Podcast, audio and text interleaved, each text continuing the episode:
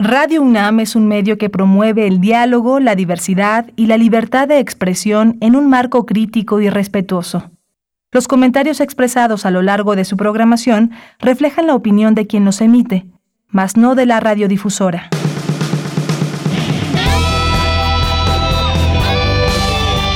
Prisma RU. Relatamos al mundo.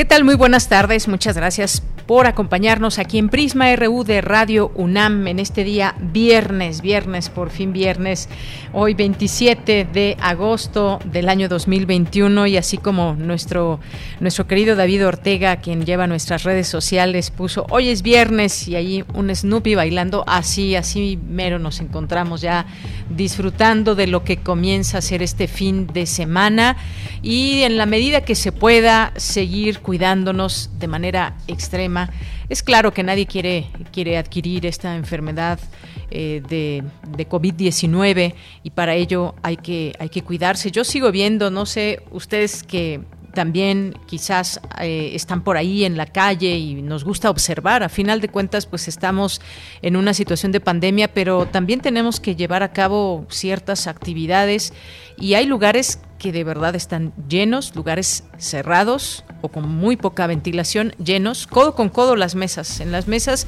y, lo pueden ver, no es algo que uno esté inventando, no hay separación de un metro, metro y medio o dos metros, ya, ya ni siquiera de medio metro en ocasiones. He estado observando esta situación en distintos lugares, colonias y más, no porque acuda y me meta en ellos, eh, pero esto se puede observar y me parece que no es una, una práctica muy, muy sana por todo lo que nos dicen las autoridades de salud.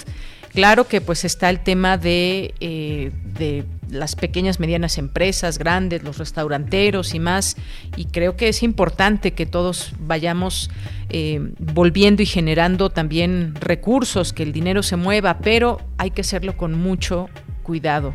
Estamos aún en una época de contagios importante y ya de cara al regreso a clases, donde muchas escuelas lo harán, lo harán muchas otras no lo harán, y es una decisión opcional en tanto también como padres de familia nos, nos sentamos seguros o no de poder enviar a nuestros hijos. Y no se vale aquí pues eh, juzgar quizás ni la, ni la crítica en un sentido u otro. Hay que tratar de cerrarle todos la puerta al contagio de COVID-19, pero por otra parte también ir privilegiando esa apertura de algunos sitios. Ya se abrieron, abrieron los cines, ya se abrieron eh, aforos, teatros, algunos eh, conciertos, incluso alguno, algunos eh, en algún estado de la República Mexicana, se abrieron también juegos de fútbol, estadios, en fin, hay que hacer las cosas con mucho, mucho cuidado, que la vida no, no sea un peligro, vivir la vida no implique tener miedo con tan solo salir de la casa. Pero pues es algo que todos, todos debemos privilegiar. Bien, pues Vamos a comenzar ya el informativo. Gracias y gracias allá a mis compañeros en cabina, a Daniel Olivares en la producción, Denis Licea en la asistencia, Arturo González en los controles técnicos. Y aquí les saluda Deyanira Morán al micrófono. Gracias por estar con nosotros. Hoy vamos a platicar de, de una colección de, de cuentos que nos presentará eh, Liliana Rivera. Vamos a platicar también de este cambio que hubo en gobernación, donde regresa Olga Sánchez Cordero a la senaduría. Eh, vamos a, tener aquí en este espacio Refractario RU con Javier Contreras. Los temas que han sido noticia en la semana los traemos al análisis. Melomanía con Dulce Wet. Hoy tenemos eh, también Corriente Alterna, esta unidad de investigaciones periodísticas que nos va a acompañar Marcela Vargas y nos va a hablar del duelo a través de un material que que les vamos a presentar. Y pues vamos a comenzar desde aquí, desde aquí relatamos al mundo. Relatamos al mundo. Relatamos al mundo.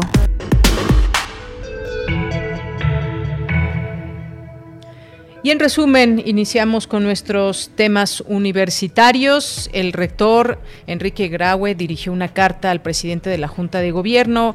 Eh, este es un comunicado que podemos encontrar en nuestra página de la UNAM. El rector Enrique Graue solicitó a la Junta de Gobierno de la universidad la remoción del doctor Iván Ruiz García como director del Instituto de Investigaciones Estéticas. En una carta dirigida al presidente en turno de la Junta de Gobierno, Javier García Diego, el rector se refiere a, las lamentables declaraciones que hiciera el, eh, director de, investigaciones estéticas. Eh, que hizo aquí en Radio Universidad y de las que se tuvo conocimiento ayer 25 de agosto y que pues se escucharon a través de distintos medios de comunicación, a través de redes sociales y bueno, pues esta es la decisión que se ha tomado desde la Rectoría y desde la Junta de Gobierno. En más información presenta difusión cultural de la UNAM, la colección México 500. En ella, especialistas abordan aspectos imprescindibles para comprender el significado histórico de la caída de México Tenochtitlán. Como todos los años, Fundación UNAM presenta el ciclo anual Foro 2020 con el tema central La nueva realidad tras la pandemia, retos y perspectivas. La violencia de género acentuada en la pandemia y la muerte por COVID-19 forman parte de los temas del libro Primera Línea, Crónicas y Poemas escritos por personal de salud, publicado por la UNAM. Preocupante la situación de los derechos humanos en México, señaló Emilio Álvarez y Casa al impartir la conferencia, al impartir una conferencia en la UNAM. En la información nacional, el presidente de México no puede ser rehén de nadie, advirtió Andrés Manuel López Obrador, presidente de México, tras ser retenido por integrantes de la sección 7 de la Coordinadora Nacional de Trabajadores de la Educación en Chiapas. Vamos a escuchar lo que dijo al respecto el presidente que no pudo llegar hoy a la mañanera. Yo no puedo someterme a ningún grupo de interés creado. No voy a entrar por la fuerza y es como una protesta de mi parte para que estos grupos no se excedan, no abusen, respeten, porque esto que están haciendo es, completamente ilegal, pero indebido, mejor dicho, este, porque desde luego tienen un derecho a manifestarse y se los vamos a respetar siempre. Se ha respetado al magisterio, no se les maltrata, eh, no es igual que antes. Bien, pues ahí las palabras del presidente López Obrador al referirse a estas personas integrantes de la CENTE, de esta sección 7, que le impidieron el paso cuando se dirigía a la mañanera allá en Chiapas. Y en más información, Adán Augusto López presentó licencia como gobernador al Congreso de Tabasco. A partir del lunes fungirá como secretario de Gobernación. Olivia López Arellano, secretaria de Salud de la Ciudad de México, informó que la capital del país continuará en semáforo naranja. Dijo que el número de contagios por COVID-19 sigue a la baja. Vamos a escucharla. Sí, nuestra estimación es que va a seguir bajando. Hay transmisión comunitaria. Afortunadamente, la positividad eh, de estar hace semanas en 20, 22, ya estamos, eh, el último reporte está en 14% la positividad. Y además, como siempre insistimos, es tarea de todos cortar las cadenas de contagios y reducir la velocidad de transmisión. En la medida que todos usemos el cubreboca, mantengamos sana distancia, nos lavemos las manos y algo fundamental, que cuando las personas tengan síntomas se aíslen y de inmediato notifiquen a sus contactos. Esto es crucial para cortar las cadenas de contagio. Y eso creo que todos ya lo hemos aprendido. La población en la Ciudad de México es muy, ya tiene mucha claridad sobre cómo evitar estos contagios y en las escuelas son espacios seguros porque va a haber filtros, va a haber eh, vigilancia, va a haber monitoreo y va a haber participación de toda la comunidad educativa. Bien, pues ahí las palabras de la secretaria de Salud aquí en la Ciudad de México y en las noticias internacionales subió el número de muertos desafortunadamente por los atentados allá en Afganistán.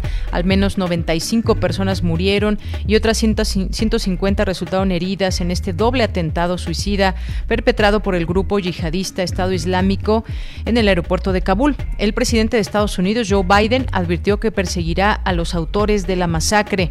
Por su parte, el presidente de España, Pedro Sánchez, Sánchez aseguró este viernes que no dejará solo al pueblo afgano. Mientras tanto, la ONU informó que espera hasta medio millón de refugiados afganos adicionales en 2021.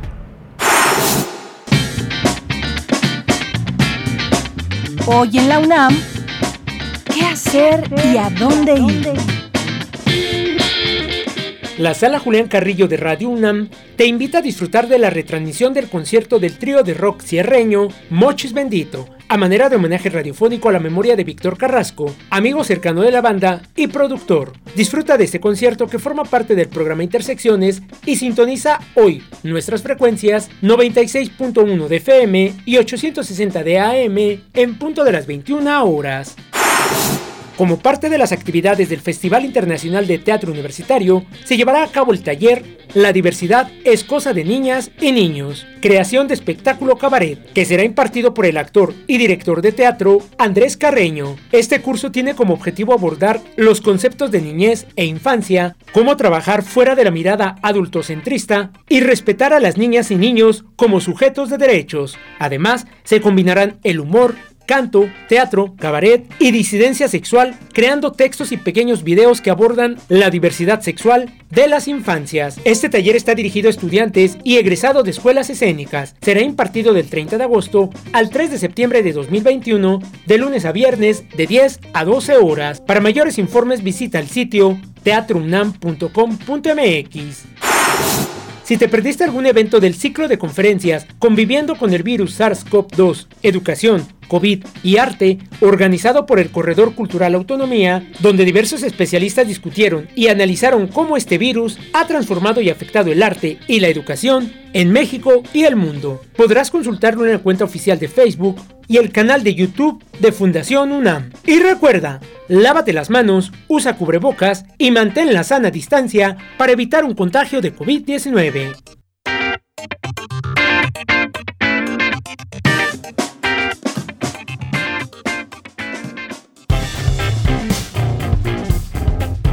Campus RU. Bien, iniciamos nuestro campus universitario de este día, de este viernes 27 de agosto. Nos vamos con Cindy Pérez Ramírez. Destacan en Foro 2020 que la pandemia por COVID-19 representa un reto en materia de salud para la población mexicana, por lo que es necesario modificar cómo se atiende, se atiende en el sistema de seguridad. Cuéntanos, Cindy, muy buenas tardes. Muy buenas tardes, Deyanira. Es un gusto saludarte a ti y a todo el auditorio.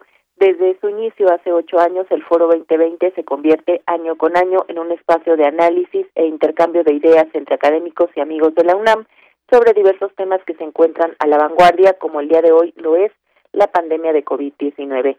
En la primera mesa del Foro 2020, la nueva realidad tras la pandemia, retos y perspectivas, organizado por Fundación UNAM, María Elena Medina Mora, directora de la Facultad de Psicología, indicó que el ambiente influye en la salud mental y que el bienestar no se recuperará automáticamente cuando se controle esta pandemia. Vamos a escucharla.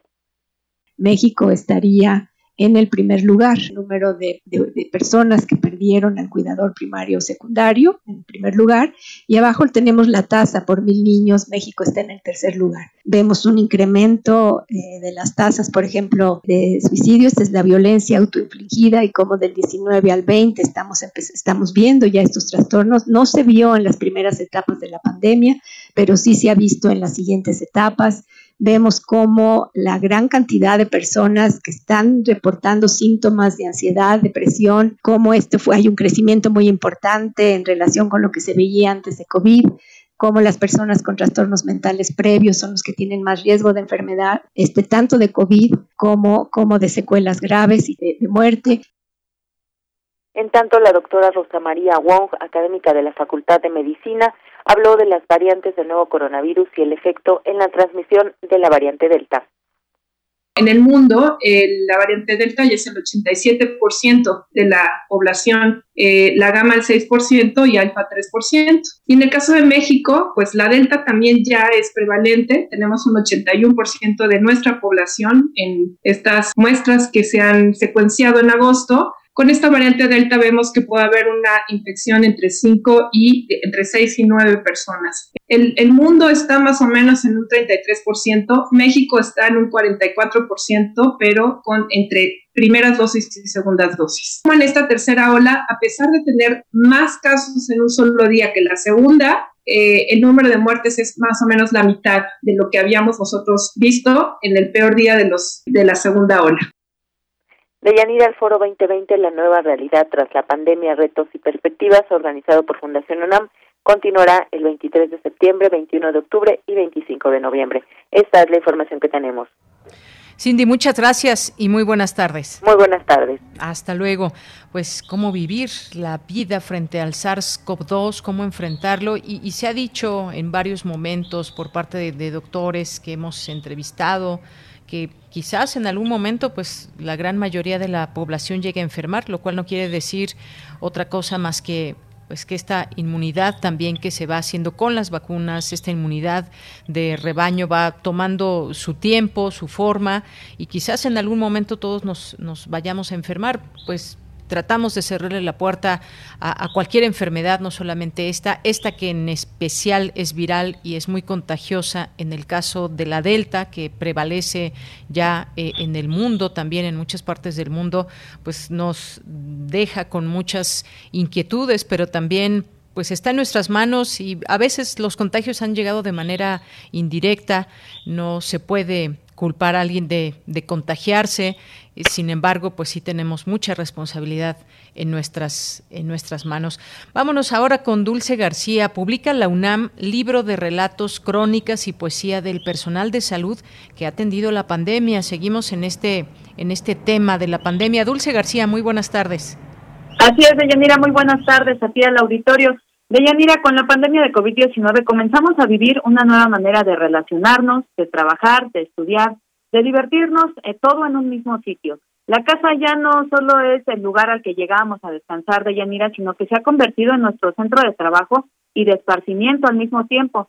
Este cambio repentino ha derivado en diversas expresiones en las que la literatura, la pintura, la poesía han servido de refugio para quienes perdieron algún ser querido, por ejemplo, o para quienes han atravesado por la COVID-19, o también para quienes cada día combaten esta enfermedad este caso es el de quienes laboran en el sector salud. Deyanira, por ello, la UNAM publica el libro Primera Línea, Crónicas y Poemas escritos por personal de salud.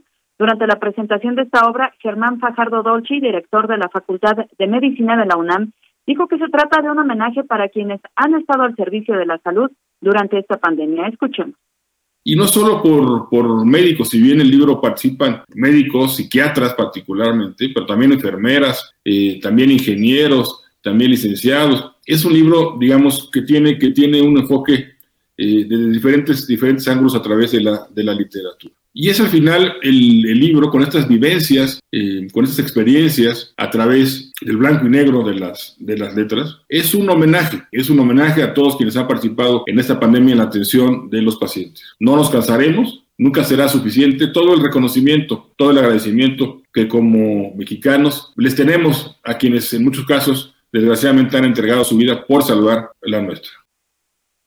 Deyanira, en el libro Primera Línea, Crónicas y Poemas escritos por personal de salud, participan la FESIS Tacala, la Facultad de Psicología, la Escuela Nacional de Trabajo Social, la Escuela Nacional de Enfermería y Obstetricia y la Facultad de Medicina de la UNAM.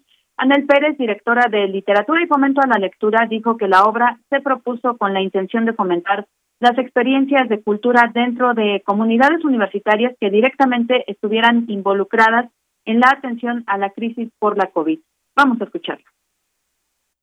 El tema del libro es la experiencia personal, no institucional, sino de humano a humano. ¿Cuál fue la experiencia de estos participantes como esta parte implicada de distintos frentes en esta atención a la COVID? Y presentan los textos en los que narran su propia vivencia, eh, incluso a veces sus propios contagios en el lugar del trabajo y la falta de apoyo en algunos casos, como en el de Carta a México que no quiere ver, eh, del ingeniero biomédico Abraham Alonso. En otros terrenos, por ejemplo, están también las peripecias de alguien a quien la emergencia sanitaria sorprende en un congreso fuera del país, como en el caso de A la Distancia, de la maestra en física médica Margarita López. Y bueno, Deyanira, les cuento también que el libro Primera Línea, Crónicas y Poemas escritos por personal de salud compila temas como la muerte por la COVID-19, es decir, esta idea de la partida sin poder decir adiós, o bien el maltrato y la violencia de género que se acentuaron durante el confinamiento. Esta es la información. Dulce, pues muchas gracias, gracias por todos estos eh, datos. Como bien decías al inicio, pues esto nos ha implicado un reto, una nueva manera de relacionarnos en todos sentidos y pues también estas, estas ventanas como la poesía, como la, la pintura y seguramente pues cada uno de nosotros tiene una historia que contar en todo en todos estos meses, en todo este tiempo de pandemia. Muchas gracias, Dulce. Gracias a ti, muy buenas tardes. Muy buenas tardes. Y nos vamos ahora con mi compañera Virginia Sánchez. La Universidad Nacional, a través de la Coordinación de Difusión Cultural, presentó la colección México 500 en el marco del programa general conmemorativo por los 500 años de la caída de Tenochtitlán y el nacimiento de la Ciudad de México. Ya está Vicky en la línea telefónica que nos tiene esta información. Adelante, Vicky. Hola, ¿qué tal, Yanira? Buenas tardes a ti y al auditorio de Prisma RU. En este año de conmemoraciones, de discusión histórica, de polémica sobre el uso político de la historia, la Universidad Nacional presenta esta colección México 500 con libros de especialistas de distintos ámbitos y materias para rediscutir, reimaginar, repensar la historia que nos ha unido a lo largo de estos últimos 500 años y así articular el pasado con el presente. Esto lo señaló Jorge Volpi, coordinador de difusión cultural de la UNAM durante la presentación de esta colección, conformada por 15 títulos y realizada en conjunto con la Coordinación de Humanidades de la UNAM y el Instituto de Investigaciones Históricas de la UNAM. Escuchemos a José Volpi. Tratar de entender el pasado desde el presente y que las interpretaciones que hoy hacemos del pasado sigan vigentes hasta el día de hoy y al mismo tiempo que permitan tener un cúmulo de voces distintas tratando de dialogar y no solamente de discutir sobre lo que significa la historia de esta región del mundo, Mesoamérica, en sus distintas encarnaciones hasta llegar al México del presente. Por su parte, Socorro Venegas, directora general de Publicaciones y Fomento Editorial de la UNAM, destacó que con esta nueva colección se propone una mirada nueva a la caída de Tenochtitlan y fundación de la Ciudad de México a través de estos 15 libros de divulgación que buscan socializar conocimiento. Escuchémosla.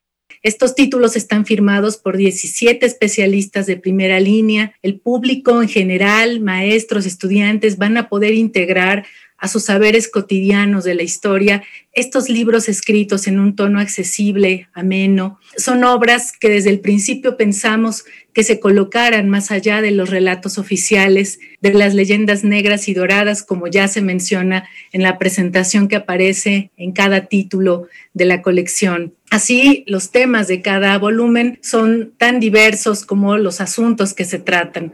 Se estudian, por ejemplo, la figura de Malintzin, las características de la cultura maya en el siglo XVI, la situación en la península ibérica durante la misma época, el impacto ambiental producido por la conquista y la posconquista en la cuenca y la Ciudad de México, eh, el papel que desempeñaron los libros y la imprenta en esos años.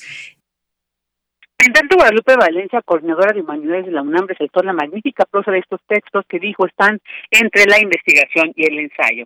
Por su parte, Elisa Speckman, directora del Instituto de Investigaciones Históricas, señaló que los 15 títulos que componen esta colección dan cuenta de un proceso complejo integrado por múltiples aristas que transformó de forma profunda e irreversible la historia de los pueblos originarios de América y Europa y del mundo entero, dando inicio a una historia común con múltiples intercambios culturales, económicos y sociales pero marcados por la simetría y la violencia.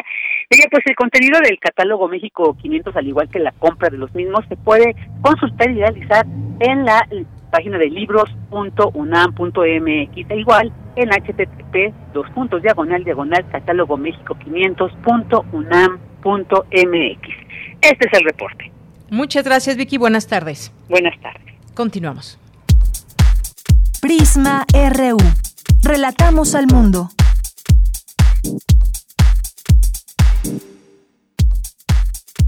Tu opinión es muy importante. Escríbenos al correo electrónico prisma.radiounam@gmail.com. Una de la tarde con 29 minutos. Doy la bienvenida en este espacio al doctor Leonardo Figueiras, especialista en ciencias políticas. Dirige el Seminario Interdisciplinario de Comunicación e Información y coordina la opción de comunicación política en la Facultad de Ciencias Políticas y Sociales de la UNAM. Doctor, bienvenido. Muy buenas tardes. Eh, muy buenas tardes a ti de Yanira y por supuesto a nuestra comunidad universitaria y a la comunidad de Radio Universidad. Gracias, doctor. Pues platicar con usted al análisis sobre este cambio, estos cambios que, que se vienen dando en distintos momentos del gabinete. Y en esta ocasión, pues ayer se dio a conocer de manera formal esta noticia de que la secretaria de Gobernación, Olga Sánchez Cordero, regresa a la senaduría, a, su senaduría que, que tenía y que pues vuelve en un contexto que siempre es importante leer en el ámbito político y a su eh, en la llegada a esta a esta eh, secretaría pues estará el gobernador de Tabasco. ¿Qué opinión tiene usted de todo esto eh, que vemos y que ya se vislumbran algunos algunos cambios? Viene pues también el inicio de discusiones en el Senado y más. ¿Qué es lo que nos puede decir, doctor? Muchas gracias. Bueno, les va a sorprender lo que voy a decirles. Les voy a hacer un, breve diseño de cómo eh, se estudia la política a través de la ciencia política. Por ejemplo, yo desconozco al personaje que ha sido designado. Sin embargo, nosotros tenemos eh, evidencias, tenemos teoría y tenemos métodos, y entonces organizamos la explicación de los hechos. Eh, los cambios son procesos de, décadas, no hay regímenes puros. El gobierno de AMLO tiene aciertos y errores. Su tesis principal del combate a la corrupción no es la única, hay, hay otros problemas más graves como el entramado del régimen jurídico mexicano. Pero voy al asunto, pues. Eh, tenemos nosotros fundamentalmente unas dos pérdidas de poder político históricamente hablando. Estas dos pérdidas de poder político son a partir de las elecciones intermedias que se realizan en nuestro país. Se puede ver históricamente todas las elecciones intermedias desde hace 70, 80 años y entonces vamos viendo cómo las características de nuestro régimen, que es un régimen presidencial, en donde en la Constitución de la República hay 40 más de 40 atribuciones del Ejecutivo. Pero el Ejecutivo dura seis años, que pueden ser muchos, que pueden ser pocos, desde mi punto de vista son muchos seis años, pero bueno, son seis años. Y en esos seis años resulta que está la elección intermedia. Y en esa elección intermedia, pues viene a refrendarse o no al régimen. A veces se obtienen más, a veces se obtienen menos. Eh, no voy a eh, adentrar más que en la segunda parte sobre las consecuencias de, de la votación de junio. Pero se va perdiendo el poder porque además también se va llegando ya a los procesos de, de electorales que ya van a estar para el este octubre de, perdón la, la próxima administración toma posición en octubre del 24 y uno dice, oye, si faltan tres meses, este, tres años, un mes, en consecuencia dice, pues falta mucho, pero no. Lo que estamos viendo es que sí está afectado y por eso son las decisiones que, que se han tomado. No sé si hasta ahí voy bien y damos espacio a otra reflexión para pasar a lo siguiente. Así es, doctor. Bueno, pues sí, esto tiene que ver con decisiones políticas y yo decía todo tiene que ver también en un contexto y quisiéramos pues asomarnos un poco a qué hay detrás del regreso de Olga Sánchez Cordero al Senado en este momento cuando falta lo que falta para el término de esta de esta presidencia de la República del presidente López Obrador. Eh, pues desde que se supo esta noticia, pues han hecho distintos análisis. Eh, pues tratando de saber qué hay detrás de todo esto. Y también un, un poco, por una parte, analizar qué ha pasado en Tabasco y cómo cuál ha sido el trabajo de Adán López Hernández, pero por otra parte, pues también un elemento que se debe contemplar es que esta legislatura, la próxima legislatura, pues inicia eh, esta legislatura, perdón, inicia el miércoles 1 de septiembre y esto pues eh, tiene que ver también con distintos temas y cómo o qué se está pensando por parte de Morena. Siempre pues echar una mirada a esto y cómo se está eh, moviendo las cosas dentro del partido es eh, me parece importante verlo. Qué podríamos decir de qué puede estar detrás de este movimiento doctor muchas gracias. Bueno son muchas reflexiones las que usted hace de Yanira y voy a tratar de centrarme en darle explicación de, de los cambios, no, no de las personas, sino por qué están estos cambios, qué es lo que nos interesa la ciencia política. Entonces, mire, lo primero, obviamente, después del proceso electoral de, de junio de este año 2021, sí hay una merma en la representación eh, del partido que construyó el presidente, que la, también es una discusión si es partido o es la suma de movimientos. Yo siento que es una suma de movimientos donde hay un partido donde hay graves contradicciones, por cierto. Pero fíjese usted de, de este el cambio. Moreno tenía en el este en el 2018 cerca del 50% de la representación, tenía 247 Morena. Morena, sí, 247 diputados. Y ahora Morena tiene 198. Y entonces tiene un, un porcentaje del 39.6.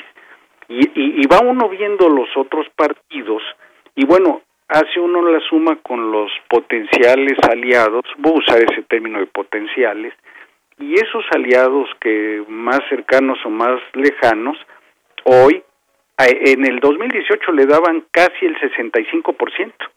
O sea, les faltaban unos cuantos escaños para tener la mayoría para hacer los cambios constitucionales. Eso es lo que está, ese es uno de los elementos que está atrás del fondo de los cambios.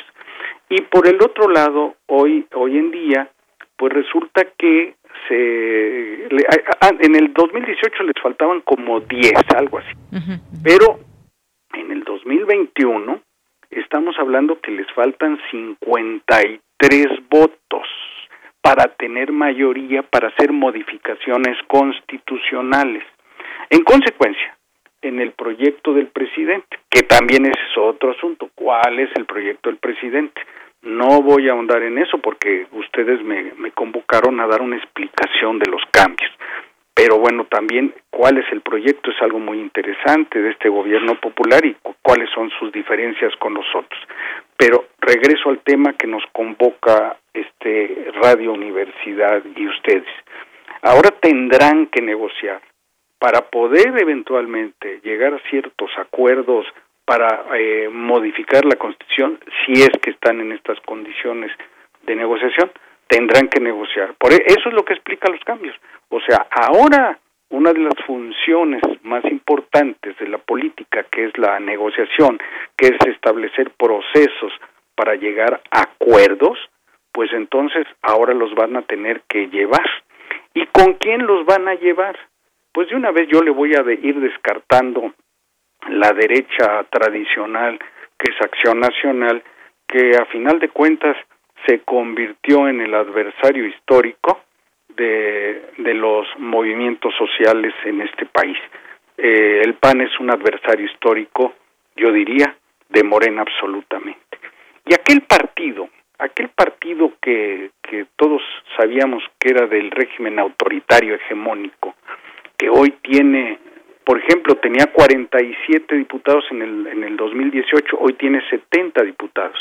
Pues nada más y nada menos que este partido que lo habíamos señalado de hegemónico, autoritario, corrupto y demás, pues es justamente uno de los blancos en los cuales el proyecto del presidente, el presidente es un, quiero decir, a diferencia de los presidentes anteriores, es un líder social, absolutamente. Y entonces eh, va a tener que llevar a cabo esta negociación, pues justamente va a tener que hacer una negociación con el PRI. Y este de Yanira, el PRI tiene un rechazo de un 80% de los votantes.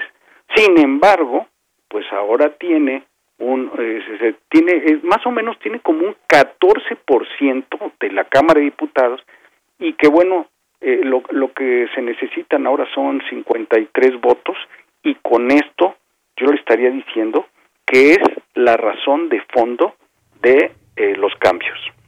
Muy bien, bueno, pues queda claro en este sentido. Y muy interesante esto que usted nos platica desde el punto de vista de eh, pues estas prácticas, decisiones desde la ciencia política más allá de los personajes, aunque finalmente pues los personajes con todo y sus características y cómo los vamos conociendo en el escenario público y político pues siempre uno no se puede quitar esa, esa forma de pronto de decir, a ver, este personaje o tal personaje, qué características tiene. Y ya que usted lo ponía en la mesa, ojalá que en otro momento podamos conversar con usted, doctor, porque ya se nos, se nos acaba el tiempo, pues cuál es el proyecto del presidente, porque efectivamente no fue el tema al que lo convocamos, pero podría ser desde esa ciencia política a la que usted pues ha dedicado todos estos años y ahí desde la facultad de Ciencias Políticas y Sociales, eh, que pudiéramos platicar de este proyecto desde su análisis. Me parece muy interesante que lo podamos comentar en otro momento. Yo, yo nada más, le primero le agradezco la invitación y le diría ya eh, eh, en síntesis, estos, estas designaciones son apuestas del proyecto de López Obrador que le van a dar garantía y confianza y pero sobre todo estabilidad al régimen este régimen que va a tener que estar negociando con, con algunas cúpulas de los partidos para poder hacer este digamos estos acuerdos políticos y transitar hacia el cambio en la futura elección del 2024 y gracias por la invitación. Gracias a usted, doctor. Y pues sí, es una apuesta sin duda del presidente cuál es esta estabilidad del régimen y qué otros personajes también vemos eh, dentro, inmiscuidos en todo ello, pues está, por ejemplo, ni más ni menos que Ricardo Monreal. Pero sí, ya lo platicaremos en otro momento, doctor. Sí, como no, con mucho gusto y saludos a toda nuestra audiencia eh, de Radio Universidad. Muchas gracias y hasta luego. Hasta luego, adiós. Muy buenas tardes, gracias al doctor Leonardo Figueiras, especialista en ciencia política, dirige el Seminario Interdisciplinario de Comunicación e Información, es profesor de ahí de la Facultad de Ciencias Políticas y Sociales, como él mismo nos acaba de decir, pues 40 años dedicado a la ciencia política, eh, profesor de muchas eh, generaciones que hemos estado ahí en ciencias políticas interesante me parece esta propuesta que hace más allá de las de las figuras y las características que puedan tener los políticos que en este caso intervienen en este en este cambio estar al frente de la Secretaría de Gobernación, que no es cualquier cosa, que es lo que deja Olga Sánchez Cordero, que viene con el, el, que, el que sigue y posteriormente pues todo lo que pueda darse desde el Senado, qué negociaciones, cómo, cuál es el número de legisladores que tiene eh, en Morena, cuál es el proyecto del presidente, cómo digamos alinear esas... Eh, esas decisiones para seguir en el proyecto de la cuarta transformación, pero también esta necesidad de negociar con otros partidos con los temas que, que vengan. Estamos a poco más, eh, poco menos de la mitad de este, de este gobierno, o que le falte menos de la mitad. Eh, y ya, pues, en algún momento surgirán algunos nombres de manera mucho más clara de quién podría suceder al presidente López Obrador no solamente en Morena, sino en todos los demás partidos y se pone, pues ustedes ya ya lo sabemos todos, muy interesante y un jaloneo político tremendo. Así que ya lo estaremos platicando desde estas distintas ópticas. Continuamos. Prisma RU. Relatamos al mundo. Porque tu opinión es importante, síguenos en nuestras redes sociales, en Facebook como Prisma RU y en Twitter como arroba PrismaRU. Bien, continuamos, continuamos, ya tenemos en la línea telefónica hoy a Liliana Rivera que es escritora y que pues nos presenta, nos ha hecho llegar amablemente eh, tres volúmenes de cuentos que ella escribe y que tienen que ver con, con los niños, niñas, adolescentes que están pues en una etapa de formación, que están en una etapa de su vida muy importante. Y cuando nos enfrentamos o cómo nos enfrentamos también los padres ante ciertas situaciones, cuando hay alguna alguna enfermedad, cuando hay alguna adicción, cuando hay alguna situación que puede poner en riesgo su, su salud mental, psicológica y física. Y a través de cuentos, en tres tomos, pues nos habla de distintas situaciones que pueden pasar a niñas, niños y adolescentes. Liliana, te saludo con mucho gusto. Muy buenas tardes. Hola, Deyanira, mucho gusto. ¿Qué tal? Buenas tardes. Muchas gracias. Pues Liliana, me gustaría que nos, nos platiques cómo nace esta, esta idea, esta colección de estos tres libros que contienen cuentos. Cuéntanos, por favor. Pues mira, eh, principalmente pues nace por dos motivos, ¿no? La primera es porque uno de mis hijos tiene TDA y el otro tiene TOC. Entonces, eh, a través del tiempo, a través de ayuda psicológica, a través de ayuda de, de pues de, de psiquiatras y demás, pues me topé que pues realmente mis hijos obviamente no tenían absolutamente nada, ¿no?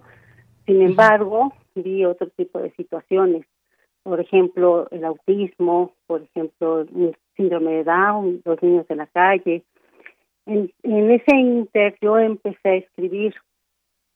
Eh, mi escritura se basa principalmente en voces de niños, como te diste cuenta, y, y fui escribiendo esa parte que yo veía de dolor en cada niño, ¿no? Porque finalmente, pues, eh, están dentro de su cajita y no pueden decir nada, no pueden gritar, no pueden eh, pedir, no pueden decir no me toques, no, no me gusta.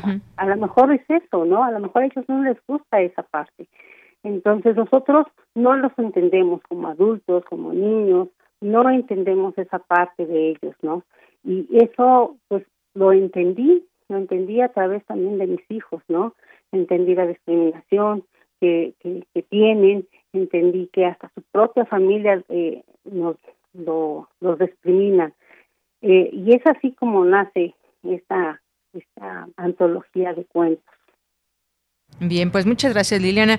Y eh, compartir estas historias, estos, eh, estos libros que llevan por título Cajita de Cristal y los divides en, tres volúmenes, eh, compartir ya esto que nos, nos estás mencionando de cómo nació esta idea y qué habían diagnosticado a, tus dos hijos. compartir historias nos hace muchas veces identificarnos. Hay veces que no sabemos abordar ciertos temas con nuestros hijos o no sabemos por qué se comportan de tal o cual manera y dejamos pasar el tiempo. Eh, ¿Qué les dirías tú a los padres que están pasando por una situación en la que descubren alguna enfermedad o algún trastorno, alguna adicción eh, de sus hijos? ¿Qué es lo que qué es lo que compartes a través de estos cuentos? Pues precisamente comparto esa eh, pues esa situación de de catarsis, podría decir que tuve eh, que, que los observen bien, que los ayuden, que los apoyen, que los lleven con, con, con un especialista, ¿no? En este caso eh, están los psicólogos, los psiquiatras, que busquen apoyo. Hay muchos apoyos actualmente, ¿no? De, de, esta para para ayudar a los chicos, ¿no? que no se desesperen principalmente, que, que, todo llega, que, que va que va a transcurrir poco a poco eh, el momento en el que los chicos también maduren y también eh, se valgan por ellos mismos. Hay muchas situaciones, por ejemplo, no, en el síndrome de Down que bueno, hay escuelas, hay escuelas especialistas para esto, ¿no? Eh, eh, que los ayudan a, precisamente a, a, tener un oficio, a valerse por sí mismos. Entonces, yo eso es lo que les diría, que busquen ayuda, que busquen, mm, que no se desesperen. Principalmente es eso, que no se desesperen y que entiendan, que entiendan a sus hijos, que los observen, y principalmente cuando son adicciones también, ¿no? Que, que, siempre estén al pendiente de ellos, porque aunque sean mayores, aunque sean adolescentes, sinceramente siempre necesitan de nosotros los adultos. Bien, Liliana, pues gracias por, por, esto que nos comentas y el, decía yo, el compartir es una parte también muy importante porque hay gente, ya sean familias, padres o, incluso los propios niños o niñas que lleguen a leer estos textos que se puedan identificar y además decirlo, eh, son ellos eh, finalmente, ellos y ellas los más vulnerables, a veces se sienten solos, solas, discriminadas, discriminados por la sociedad, pero también puede serlo por la propia familia familia. Fíjate que esta, esta pandemia nos ha dejado al descubierto algunas situaciones en, en, familias donde han sido más maltratados los niños eh, o incluso también las, las mujeres, pero las niñas y los niños que pues no tienen todavía formada esa posibilidad de saber defenderse o esa formación que están teniendo en casa y que ha quedado interrumpida la asistencia a la escuela, pues me imagino que tiene también mucho que ver con, con problemas que ahora se están manifestando a través de, de los más pequeños. Sí, fíjate que este pues desafortunadamente esta pandemia nos ha dejado un montón de, de cosas, eh, de corazones rotos, de mentes de mentes rotas y, y, y, y, doy un llamado a que si pueden leer algún alguna cosa sobre sobre mm, ansiedades sobre adolescentes o lo que sea lo que sea lo que les pueda ayudar realmente va a ser muy gratificante para para todos no este yo aquí por ejemplo eh, cuento precisamente esa necesidad que tienen los niños de ser escuchados de, de esa necesidad que tienen los chicos de, gritar ayúdame no pero no lo hacen ellos no lo hacen no no, no lo pueden hacer. Eh, nosotros nosotros como padres tenemos que acercarnos a ellos aunque digan ay es que ya está grande ay es que pues él ya hace sus cosas no no no no nosotros de verdad tenemos que acercarnos tenemos que ayudarlos tenemos que apoyarlos.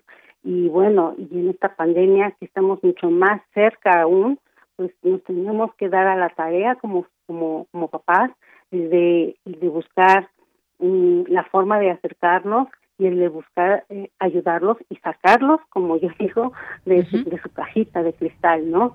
Sacarlos de esa de ese mundo para que para que podamos entender entenderlos o al revés, a lo mejor entrar nosotros a su mundo, ¿no? Así es. Y bueno, también me parece que hay algo muy importante ahora que estabas comentando todo esto, como pues romper de pronto con ese círculo que, que, no sabemos ni qué está pasando y entonces pues no, no sabemos cómo escapar, ya sea de esa cajita de cristal o, de ese laberinto en que nos llegamos, eh, nos podemos llegar a meter también como padres en esta relación con, con las hijas, con los hijos.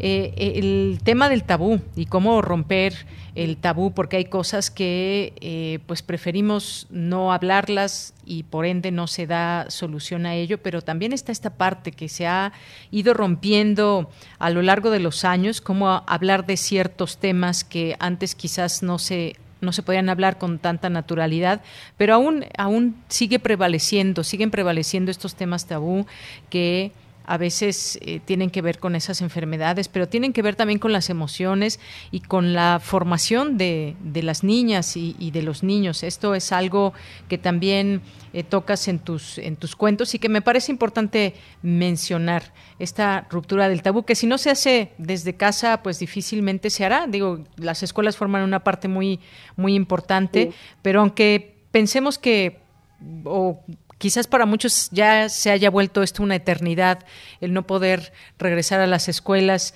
y todavía lo que falta para muchas, aunque muchos vayan a regresar el próximo lunes, hay otros tantos que no van a regresar y se van a seguir dando distintas historias en casa. ¿Cómo ves esto de, del tabú? Sí, mira, pues es que esto, esto hay que romperlo. la verdad es que el tabú lo tienes eh, como tú dices, hay muchas cosas que ya que ya eh, se pueden decir con libertad, ¿no? Pero hay otras cosas que no. Por ejemplo, eh, un chico con esquizofrenia, todo el mundo dice, no, no, cállate, no digas eso, ¿no? O no digas que lo tiene, o hasta uno como nosotros, como papás, te niegas a que el chico tiene esquizofrenia, o te niegas a que el chico tiene algún trastorno. Entonces, eh, eh, yo la verdad es que por eso abordo esos temas, por eso abordo eh, este, este tipo de situaciones, para que la gente se dé cuenta que, lo tienes que hablar y lo tienes que decir. O sea, finalmente tienes que, que, romper con todos esos esquemas sociales, porque si no, eh, imagínate, ¿no? Pobres chicos. Entonces, eh, esta parte, así es como yo la, la, la trato, trato de, de hacerlo en cuentos, en ficciones, ficciones y no, y no ficciones, ¿no? Porque pues mis personajes son ficcionados, pero son desde mi óptica y, y, siempre lo he visto así, ¿no? Y por eso trato de, de romper con esos con, con ese esquema, con ese tabú de, ¿sabes qué? Háblalo, dilo, di, di que, que sí, que el chico tiene esquizofrenia, di que el chico tiene esto, para que lo entiendan, para que también traten de, las, las, personas de no verlo raro, de discriminarlo, de, decir, oye, eh, ¿qué te pasa? O simplemente los maestros, ¿no? Porque los maestros también los hacen a un lado algunas de las veces. no puedo hablar por todos los maestros, porque hay maestros excelentes. a eh, mí, afortunadamente, tuve que cambiar a mis hijos dos veces de escuela y en la última escuela eh, de verdad me topé con maestros increíbles. Entonces, no puedo hablar por todos los maestros, pero hay algunos que sí, sí, sí eh, hacen a un lado a este tipo de chicos y yo creo que necesitan eh, pues también ellos involucrarse y romper con todo esto que, que son las enfermedades mentales, ¿no?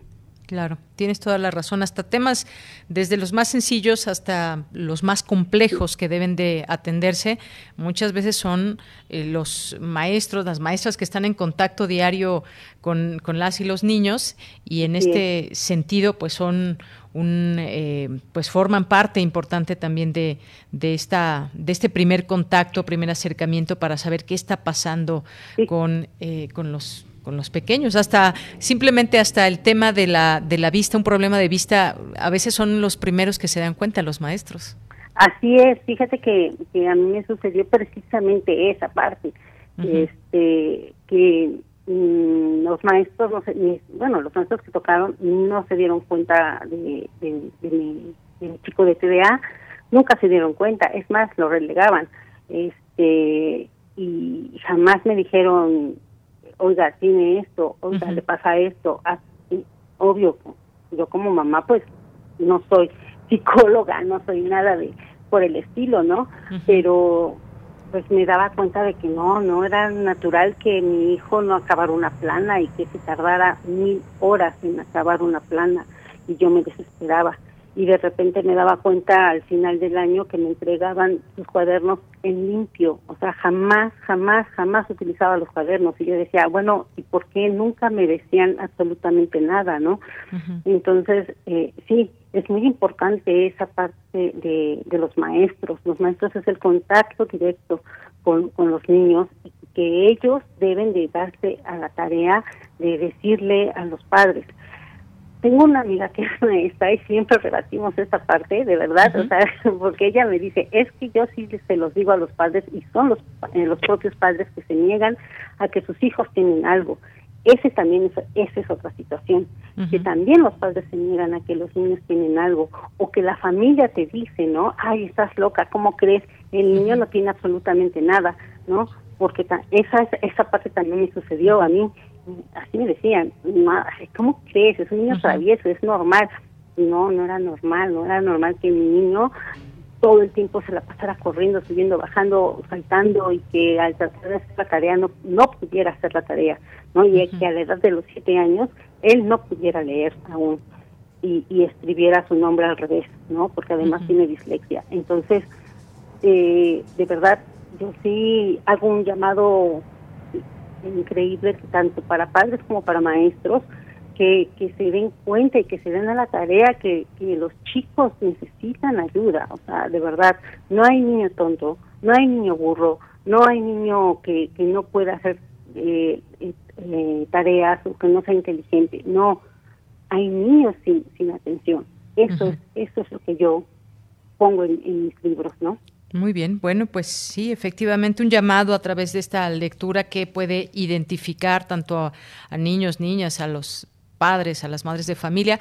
Y eh, pues Liliana, finalmente se nos acabó el tiempo, pero ¿dónde pueden conseguir estos, estos tres tomos para quienes nos están preguntando? Sí, bueno, lo pueden conseguir por Mercado Libre, lo ponen eh, así, casita de, de, cristal Liliana Rivera, y enseguida les aparece y con todo gusto.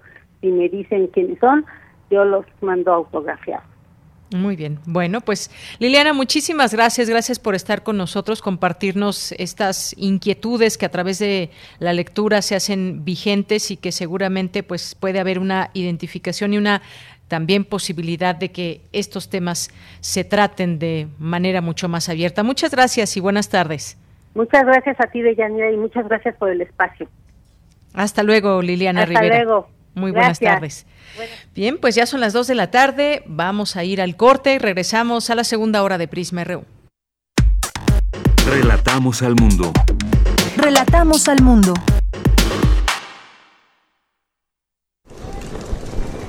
Hola Juan. Hola Oscar. ¿Ya te has dado cuenta que llevamos mucho tiempo juntándonos en esta transmisión? Y ahora nos juntamos para hacer este promocional de nuestro propio programa. Sí, hombre, por, en esta ocasión no es así un encuentro casual.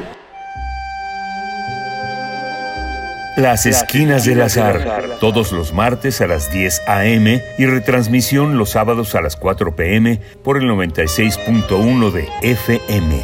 Radio UNAM, Experiencia Sonora. El PRI demostró que está del lado de las familias de México, de su seguridad y estabilidad, de su salud y tranquilidad. Y ahora, gracias a ti, podremos regresarle el crecimiento de México. Porque para que México vuelva a crecer, México tiene que volver a creer. PRI, el Partido de México.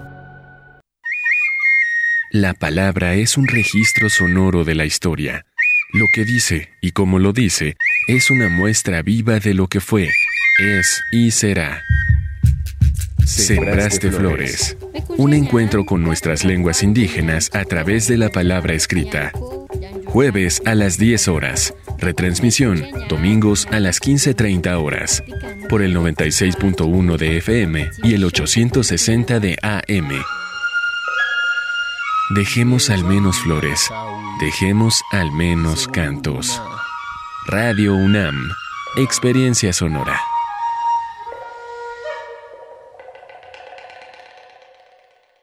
Info Ciudad de México presenta Voces por la Transparencia, en la voz de Julio Telles Valdés, doctor en Informática Jurídica.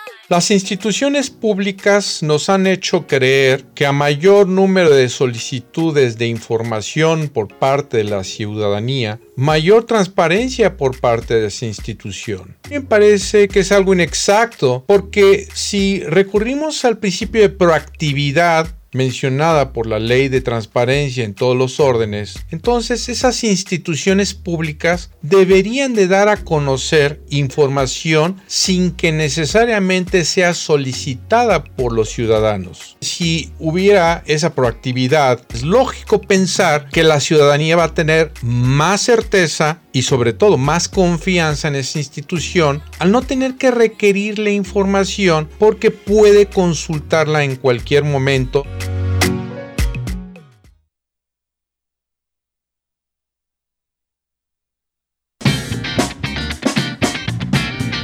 Mañana en la UNAM, ¿qué hacer y a dónde ir? No te puedes perder la retransmisión de la serie Foro de la Mujer, que obtuvo la inscripción en el Registro de la Memoria del Mundo de la UNESCO en 2019 como la primer serie radiofónica de contenido feminista en México. La retransmisión de esta selección de programas busca acercar a las nuevas generaciones las voces de quienes lucharon en aquellos años por la reivindicación de sus derechos y preguntarnos si las condiciones de vida de las mujeres de hoy han cambiado. Sigue la retransmisión de esta serie todos los sábados y domingos en punto de las 11 horas a través de nuestras frecuencias 96.1 de FM y 860 de AM. Uno de los valiosos legados de la Bienal Internacional de Radio es la colección de radiodramas premiados en su concurso, procedentes de diversas partes del mundo de habla hispana. Para enriquecer la programación de Radio UNAM y ofrecer al público la mayor variedad de estas producciones de diferentes lugares de Iberoamérica, presentamos este acervo de la Bienal de Radio. Mañana no te puedes perder el radiodrama Testimonio de ausencia, que obtuvo mención en la categoría de radiodrama en la Bienal de Radio de 2004. En una narración que se desarrolla a saltos, una mujer pierde el trabajo, se corta el pelo, extravía sus papeles de identidad y se va desprendiendo de todo lo superfluo. De la misma manera, como una metáfora, una voz nos alerta constantemente que el programa se está borrando, que al final solo quedarán los trozos de historia que nunca existieron y que solo el radio escucha podrá reconstruir en su mente. Sintoniza mañana sábado 28 de agosto en punto de las 20 horas nuestras frecuencias 96.1 de FM y 860 de AM. Otra opción que no te puedes perder es Gabinete de Curiosidades, bajo la conducción de Frida Rebontulet, quien nos invita a dar un viaje por las frecuencias entre el espacio y el tiempo. Un espacio donde la curiosidad y las sombras del tiempo son los principales protagonistas de esta búsqueda por los archivos más extraños y antiguos de diversas colecciones sonoras, fonotecas radiales y el acervo sonoro de Radio UNAM. Este domingo 28 de agosto brindará un homenaje al compositor Murray Schaffer, recientemente fallecido, considerado pionero y padrino de lo que se conoce como paisaje sonoro. Sintoniza nuestras frecuencias este domingo 28 de agosto en punto de las 14.30 horas por el 96.1 de FM y 860 de AM. Disfruta de nuestra programación sonora y recuerda que no debemos bajar la guardia frente a la COVID-19. Para Prisma RU, Daniel Olivares Aranda. Dos de la tarde con seis minutos. Estamos de regreso aquí en Prisma RU. Gracias por su atención, su compañía, su sintonía aquí en el 860 de AM, 96.1 de FM y www.radio.unam.mx. Estamos aquí leyendo sus comentarios en las redes sociales, arroba Prisma RU en Twitter y Prisma RU en Facebook. Gracias a Salvador Medina que nos dice, como siempre, informándonos de los acontecimientos más importantes del ámbito nacional e internacional. Muy interesante la entrevista con el doctor Leonardo Figueira sobre los enroques del gabinete. Saludos y que tengan un muy, bien, muy buen viernes y fin de semana. Igualmente para ti, Salvador. Andrea nos dice qué reflexión. La verdad me conmovió mucho. Tiene razón la escritora en lo que comenta. Rosario Durán Martínez también nos dice, creo que el cambio solo será físico porque seguirá igual que el primer día. Se refiere, se refiere al gabinete. Gracias, Rosario. Gracias a Jorge Fra, que también nos escribe por aquí. Eh, gracias a Oscar Sánchez. Nos dice, agradezco mucho por el esfuerzo periodístico para traer diariamente estos análisis a nosotros y un agradecimiento profundo al doctor por ser tan profesional al dar el análisis tan lleno de información y lo más libre de opinión. Gracias, Oscar Sánchez. Sí, tratamos de que pues esas voces que se generan desde nuestra universidad y que tienen mucho que decir porque además pues han pasado prácticamente una, una parte muy importante del tiempo de su vida dedicado a estudios como investigadores, como académicos y creo que hay una gran diversidad de voces. Mientras se tengan argumentos, se cuente con el respeto debido, pues aquí estas, estas voces siempre serán, serán bienvenidas. Y como ustedes mismos como audiencia nos han dicho, pues a veces coinciden con, con las voces que aquí se escuchan, a veces no se coincide, pero pues no se trata de coincidir en todo, imagínense, se trata de que aprendamos juntos también y que el disentir es algo válido siempre y cuando se guarden las, las maneras y, el respeto que siempre debe haber y ese respeto que nos inculca nuestra propia universidad. Gracias, eh, Oscar. Mario Navarrete también, muchas gracias aquí por el video en esta, en esta hoy nublada Ciudad de México. Gracias a Jorge Cerón, gracias a nuestros eh, amigos de la UNAM Space Student Chapter, este capítulo estudiantil eh, de la eh, Society of Petroleum Engineers que nos están siguiendo también a través de nuestras redes sociales. Gracias también al Instituto de Ingeniería de la UNAM. Eh, a todos los que trabajan ahí les mandamos saludos. A Carlos Yototli nos dicen también, dice, querida Deyanira, inviten al doctor inviten al doctor a una nueva plática para abordar los temas que se quedaron pendientes. Excelente viernes y mejor fin de semana. Pues sí, seguramente lo vamos a invitar aquí al doctor Leonardo Figueiras. Andrés Mar nos dice saludos a todos y cada uno del equipo. Gracias por este viernes y toda la semana de información. Gracias también eh, por todo lo que aquí nos, nos comenta. Guerrero también, muchas gracias. Dice aterrizando, que tengan una, un excelente fin de semana. Alfonso de Alba Arcos, Flechador del Sol, José Ramón Ramírez, nos manda muchos saludos a todo el equipo. Un saludo desde, desde esta ciudad mojada, la ciudad de Oaxaca. Dice, me muero por escuchar Melomanía. Ya casi, José Ramón. Eh, al final del, del, hacia el final del programa podremos disfrutar de Melomanía RU. Jean-François Charrier también dice, Atenayuca y escuchando Prisma RU. Gracias y saludos, saludos a Tenayuca, donde quieran que nos estén escuchando todos. David Castillo también Muchas gracias, gracias, eh, nos manda muchos abrazos también. Eh, Mario, Rodrigo Castillo, muchas gracias. Ignacio Gutiérrez, eh, Refrancito también.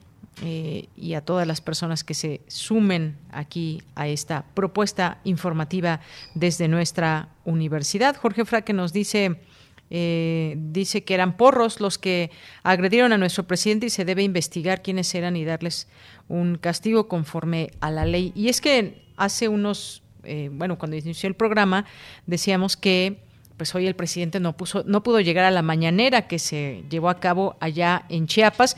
Y él hizo un video desde su camioneta eh, que se presentó ahí en la mañanera antes de que terminara esta conferencia.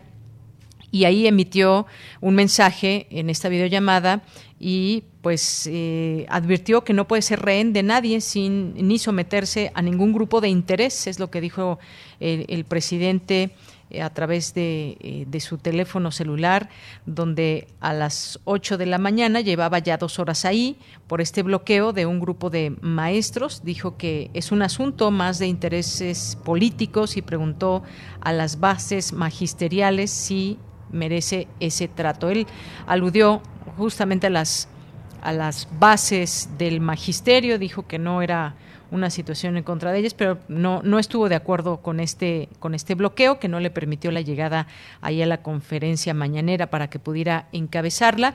Este bloqueo de la CENTE cuando llegó al, a la séptima región militar, allí en Tuxtla Gutiérrez, ofrecería su conferencia y bueno, pues hay una serie de, reclamos y de situaciones. En el caso del diario de la jornada dice que acceso a fondo de caja de ahorro es el motivo del bloqueo de la a AMLO.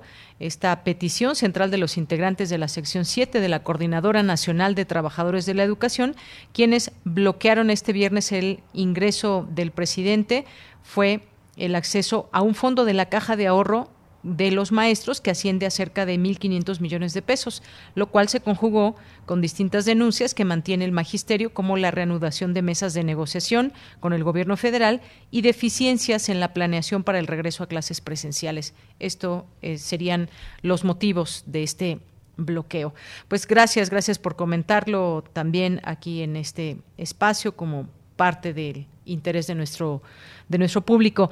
Bien, pues nos vamos a la información de mi compañera Cristina Godínez. Difícil y preocupante la situación actual de los derechos humanos en México. Adelante, Cristina. Buenas tardes, Deyanira. Un saludo para ti y para el auditorio de Prisma RU. El Centro de Estudios Sociológicos de la Facultad de Ciencias Políticas y Sociales presentó la conferencia La situación de los derechos humanos en México, a cargo del ex ombudsman capitalino Emilio Álvarez y Casa. El ahora senador independiente dijo que en materia de garantías individuales el impacto de la pandemia ha exhibido a todo el mundo.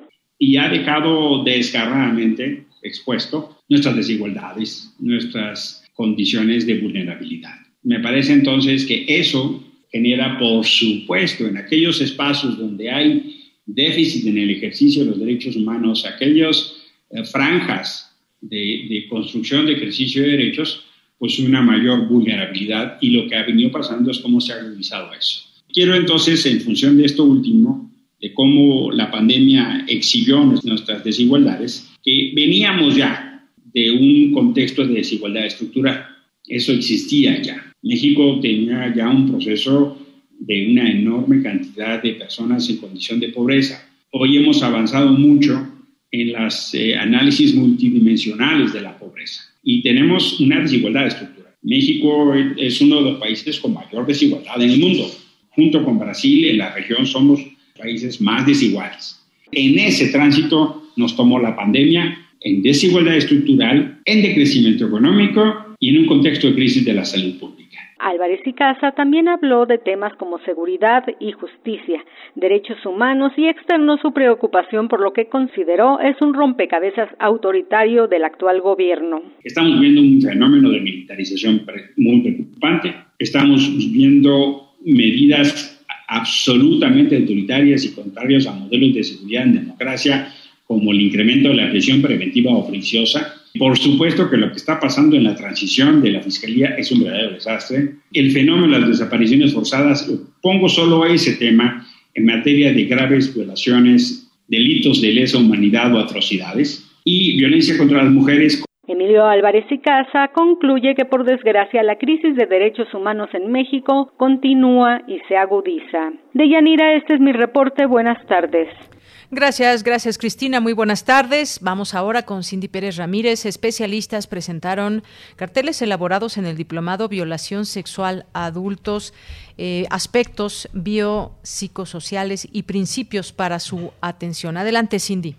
¿Qué tal, Deyanira? Muy buenas tardes a ti y a todo el auditorio. En la conferencia Prevención en Violencia Sexual desarrollada en el marco de la sexta Feria del Libro de Ciencias de la Salud de la Facultad de Medicina de la UNAM, especialistas presentaron carteles elaborados en el diplomado Violación Sexual a Adultos, aspectos biopsicosociales y principios para su atención. Pagué todo y no quiso tener sexo conmigo. Las mujeres nunca saben lo que quieren con relación al sexo y para que una cita sea exitosa debe terminar en sexo. Su vestido es muy provocativo son parte de los mitos y de la normalización que hay en torno a la violencia sexual. Por ello, junto con mensajes seductores como el tamaño no importa sino cómo lo usas y úsalo con consentimiento, fueron ideas utilizadas en carteles con los cuales se busca ayudar a prevenir actitudes agresivas. Ana Lilia Guerrero Viloria, coordinadora de la Clínica de Género de la Facultad de Medicina y coordinadora del diplomado, explicó que todas aquellas conductas que traspasan los límites tanto corporales, físicos, psicológicos, de la persona y que generan afectaciones son una violación. Las ideas preconcebidas, abundó, se refieren a las interacciones entre mujeres y hombres y todo aquello que dificulta las relaciones respetuosas y sanas. Esos mitos se pueden detectar en diálogos cotidianos con los que se justifica violentar sexualmente a otro a través de frases como pagué todo y no quiso tener sexo conmigo. Por su parte, Jacqueline Cortés Morelos, psiquiatra del Departamento de Psiquiatría y Salud Mental de la Facultad de Medicina, razonó que en el cartel Violencia sexual, mitos y realidades se incluyeron otras ideas equivocadas y comunes entre la población, como aquello de que la mujer debe tener relaciones sexuales para calmar el dolor de su pareja cuando está excitado, cuando consume alcohol y droga, busca tener sexo. Los carteles que incluyen datos sobre instituciones y espacios en los cuales se puede recibir información y ayuda sobre el tema de violencia sexual serán reproducidos y exhibidos en espacios de la Facultad de Medicina y en órganos de comunicación universitarios. Hasta aquí el reporte. Muy buenas tardes. Gracias, gracias Cindy. Muy buenas tardes y nos vamos ahora a la información internacional con Radio ONU. Estas son las noticias más destacadas de las Naciones Unidas con Jordi Trujols. Un nuevo informe de UNICEF sobre género e inmigración lanzado este viernes destaca que el año pasado había más de 35 millones de niños que vivían fuera de su país de nacimiento como migrantes o refugiados. A esa cifra hay que añadirle otros 23 millones de niños y niñas que se encontraban en situación de desplazamiento interno. La suma de ambos registros arroja un aumento de casi 10 millones de menores en comparación con 2015. El estudio también señala que algunas rutas migratorias están especialmente sesgadas por cuestiones de género. Como ejemplo, UNICEF explica que el año pasado 9 de cada 10 niños no acompañados que buscaban asilo en Europa eran varones y que 2 de cada 3 procedían de Afganistán la nación que lidera la lista de 10 países con el mayor número de niños no acompañados que solicitan asilo en Europa. Los principales motivos que empujan a los menores a desplazarse son el de asumir el rol de sostén de la familia por parte de los niños, mientras que las niñas pueden emigrar como estrategia para retrasar el matrimonio precoz o por motivos de violencia sexual relacionados con conflictos. Los miembros del Consejo de Seguridad de la ONU condenaron hoy en los términos más enérgicos los atentados perpetrados este jueves cerca del Aeropuerto Internacional de Kabul que causaron por lo menos 60 muertos y cerca de 120 heridos. El Estado Islámico en la provincia de Jorasan reivindicó los atentados.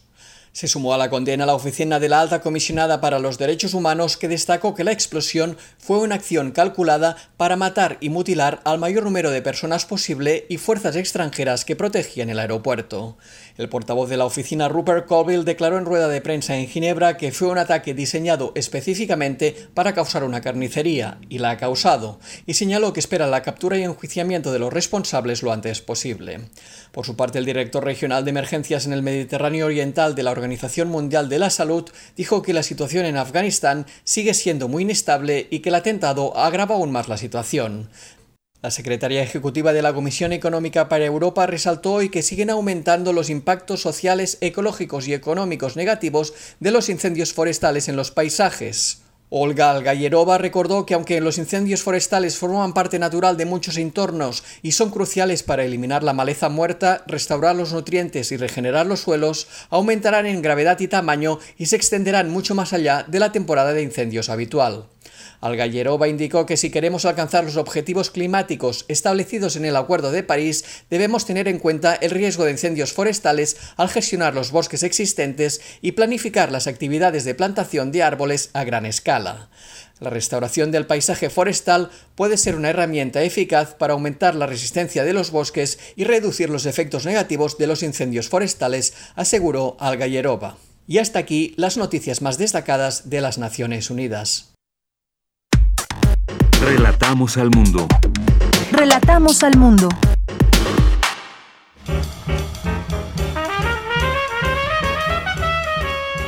Corriente Alterna. Periodismo veraz y responsable. Un espacio de la Coordinación de Difusión Cultural, UNAM.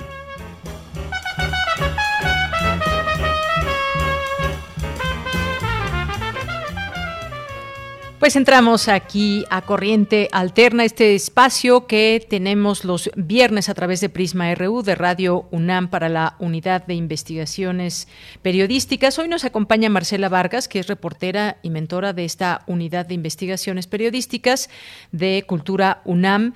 ¿Qué tal, Marcela? Te saludo como siempre con mucho gusto. Buenas tardes. Buenas tardes, Deyanira. Qué gusto, como siempre, escucharte y saludar a la audiencia de Prisma RU. Marcela, pues hoy nos, nos vas a presentar un material de esta unidad de investigaciones que me gustaría que nos compartieras antes de escuchar de qué trata y qué es lo que podemos escuchar en ese trabajo, pero que también podemos leer ya un desarrollo completo a través de corrientealterna.unam.mx. Así es, pues la cápsula que vamos a presentar hoy es el producto de una investigación que un grupo de estudiantes, por supuesto con nosotros, hicieron sobre el tema del duelo, el duelo durante la pandemia. Ha habido, por supuesto, pues, una cantidad brutal de, fallecimientos en este periodo, pero algo muy importante de entender es que el duelo no solamente está relacionado con la pérdida de un ser querido, también tiene que ver con otro tipo de pérdidas, con nuestro estilo de vida, con nuestro trabajo.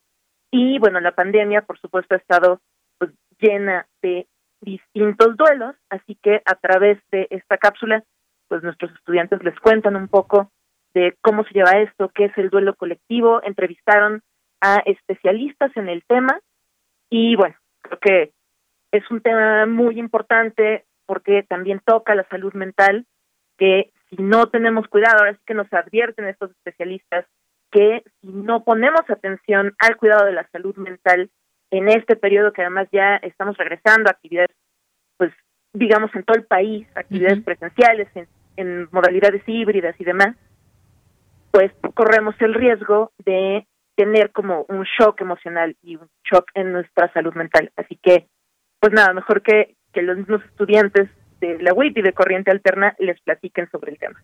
Bien, pues vamos a escucharlo, Marcela, y regresamos contigo. Claro que sí. Adelante.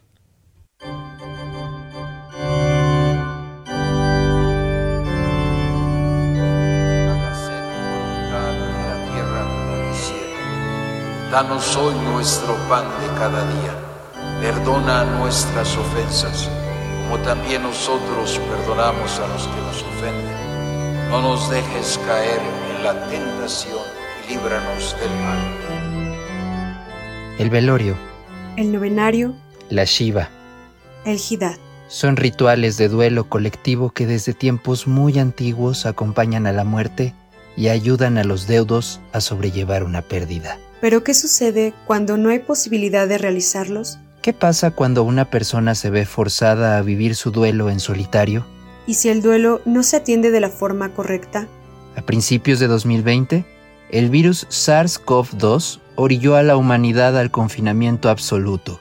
Las plazas, escuelas, oficinas, iglesias y comercios cerraron. La cercanía y la convivencia se volvieron actos mortales. En medio de la crisis, se prohibieron los ritos mortuorios de las personas que lamentablemente fallecieron por el virus, así como las despedidas presenciales reducidas a la identificación del cuerpo y su cremación inmediata. Hoy, un año y cinco meses después, aún no se dimensionan los efectos psicológicos que el encierro y la interrupción de los rituales para lidiar con el duelo colectivo trajeron consigo. Para empezar a entenderlo, primero hay que saber qué es un duelo colectivo. Rebeca Guzmán psicóloga especialista en el duelo e investigadora en la Universidad Autónoma del Estado de Hidalgo, lo explica.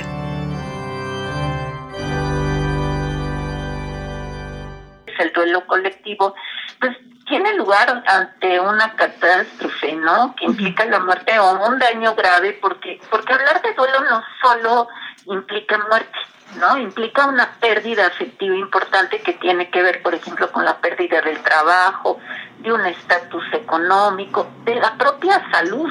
Ahora esta crisis epidemiológica que estamos viviendo, que en general ponen en riesgo la salud de la población y la vida, el impacto es múltiple. También podemos hablar de este duelo colectivo en el que, insisto, no necesariamente puede estar ligado a que se, digo, a este número tan alto de personas que han fallecido, sino también a la posibilidad o la amenaza de, de la pérdida de la salud.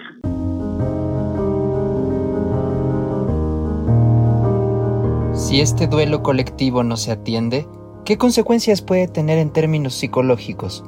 Mariana Rodríguez, especialista en duelo y académica de la Facultad de Medicina de la UNAM, lo explica. Pues es que en un principio cuando tú pierdes, pierdes un ser querido, no sabes qué está sucediendo contigo. Y a veces es natural que suceda, no estar confundido. Y a veces también no hay disposición para hablar, no te sientes con esa disposición y terminas acudiendo a lo mejor con un médico porque también como existen respuestas somáticas en ese proceso, terminas acudiendo al médico porque piensas que es un problema biológico, pero ya cuando estás ahí te dice el médico, bueno, pues, creo que lo que tú tienes no, pues no encontramos nada, ¿no? Nada orgánico. Y bueno, pues ahí, así es como vas, vas pasando de profesional en profesional hasta que te das cuenta de que lo que necesitas es una atención a lo mejor ya incluso psiquiátrica, ¿no? Cuando ese duelo ya se complicó mucho ya terminó en una depresión o en, o en un trastorno de ansiedad.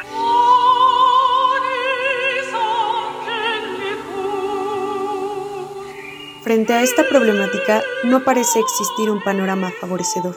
Sin embargo, la especialista Mariana Rodríguez nos comparte algunas recomendaciones para sobrellevar la pérdida y apoyar a otros que posiblemente la necesiten. En el duelo pues, existe esta posibilidad de poder atender a más personas y el resultado es bueno porque comparten experiencias que ven reflejados en otras experiencias y eso les, les permite potencializar sus propios recursos.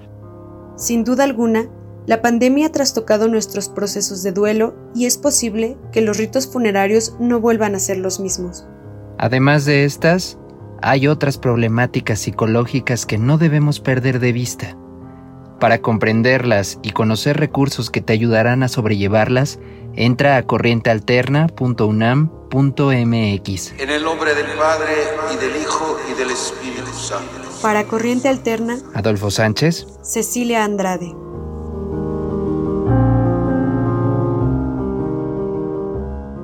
Marcela, pues ya escuchamos este material, muchas gracias por compartirlo aquí en Prisma RU y pues el tema del duelo, un tema eh, con muchas vertientes también y cómo atender nuestro propio duelo, nuestros propios duelos y los duelos colectivos. Así es, es, es, una, es un tema que definitivamente necesitamos ponerle atención. En Corriente Alterna hemos estado cubriendo este asunto del duelo y también el cuidado de la salud mental durante este año y medio de pandemia. La próxima semana tendremos algún seguimiento, algunos reportajes nuevos sobre ya más específicamente el duelo colectivo y también sobre el cuidado de la salud mental para el personal médico que está pues trabajando en primera línea de COVID y como siempre pues agradecer el trabajo de nuestros estudiantes. En esta cápsula pudieron escuchar las voces de Cecilia Andrade y de Adolfo Sánchez, pero en esta investigación también participaron Aranza Bustamante, Marta Montoya y Yodaris Guzmán. Así que muchísimas gracias una vez más por el espacio de Yanira y les recordamos que pueden seguir a Corriente Alterna en Facebook, en Corriente Alterna UNAM y en Twitter e Instagram como alterna-mx. Muy bien, pues muchas gracias y gracias a todo a todo el equipo de Corriente Alterna. Muchas gracias Marcela y el, el próximo viernes nos escuchamos con más información. Buenas tardes. Buenas tardes. Hasta luego. Prisma RU. Relatamos al mundo.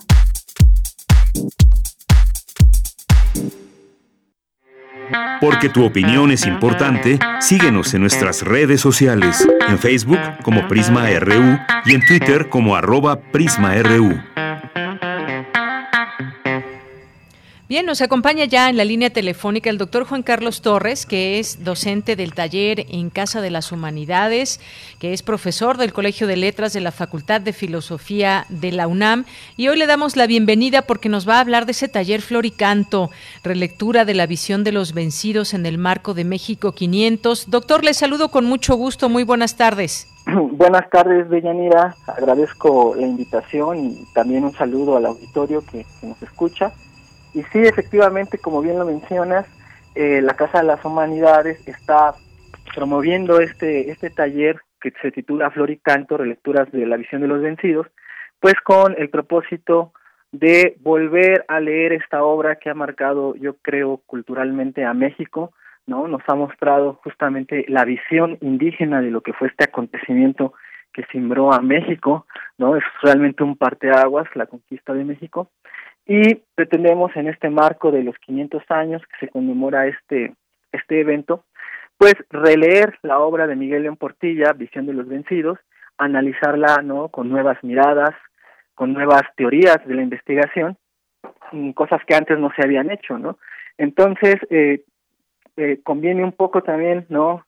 Eh, decirle al auditorio que parte del taller es justamente eh, tocar temas tal vez eh, nuevos para algunos sobre la conquista de México como por ejemplo la participación indígena, no ver este acontecimiento de una manera como lo ha tratado quizá un poco los los símbolos nacionales, no una una batalla muy maniquea entre buenos y malos, no entre buenos representados por evidentemente los mexicas, no y los malos los extranjeros, no invasores los españoles, que claro, es comprensible que este digamos, este punto de vista nacionalista, bueno, se va formando a partir de la independencia de México también para crear una identidad nacional, pero tener en cuenta, ¿no? A partir de este taller, eh, que es un proceso más complejo que simplemente esta batalla, ¿no? No, digamos, traer de nuevo al indígena o la visión del indígena como conquistador también, ¿no? Porque es la única razón también que,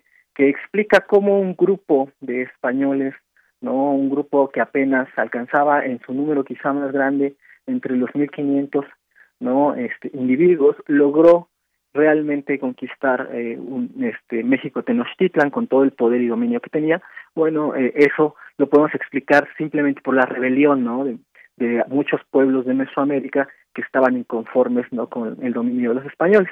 Entonces es realmente ver el acontecimiento como más complejo, analizar, ¿no? Cada uno de sus elementos, la participación incluso, ¿no? De la forma particular de ver el mundo desde el punto de vista náhuatl, desde el punto de vista indígena, y tocar otras otros aspectos que la historiografía no había tocado antes también, ¿no?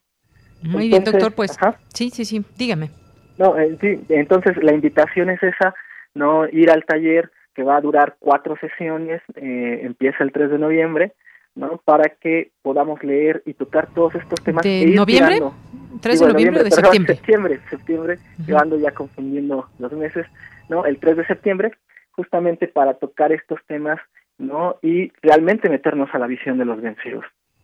Muy bien, bueno, pues efectivamente comienza el próximo, el próximo viernes 3 de septiembre, como usted bien nos, nos comenta, son, son cuatro sesiones y algunos de estos, de estos temas, porque pues en este, en este marco, que es importante, ya lo hemos estado platicando aquí desde estas distintas miradas, se han presentado libros, eh, cursos, talleres, este taller en particular también muy importante como parte de este marco de México 500 y sin duda pues la visión de los vencidos es una, referencia, un texto que, es referente cuando hablamos, hablamos de, eh, de los indígenas, de, eh, de Tenochtitlán. ¿Cuál es esta visión de los vencidos? Justamente por eso lleva este, este nombre, este título, el libro, ese pensamiento indígena también, esta eh, postura mágico-religiosa de la conquista, la llegada de los españoles, esta comunicación con Tenochtitlán, esto que usted nos comenta también,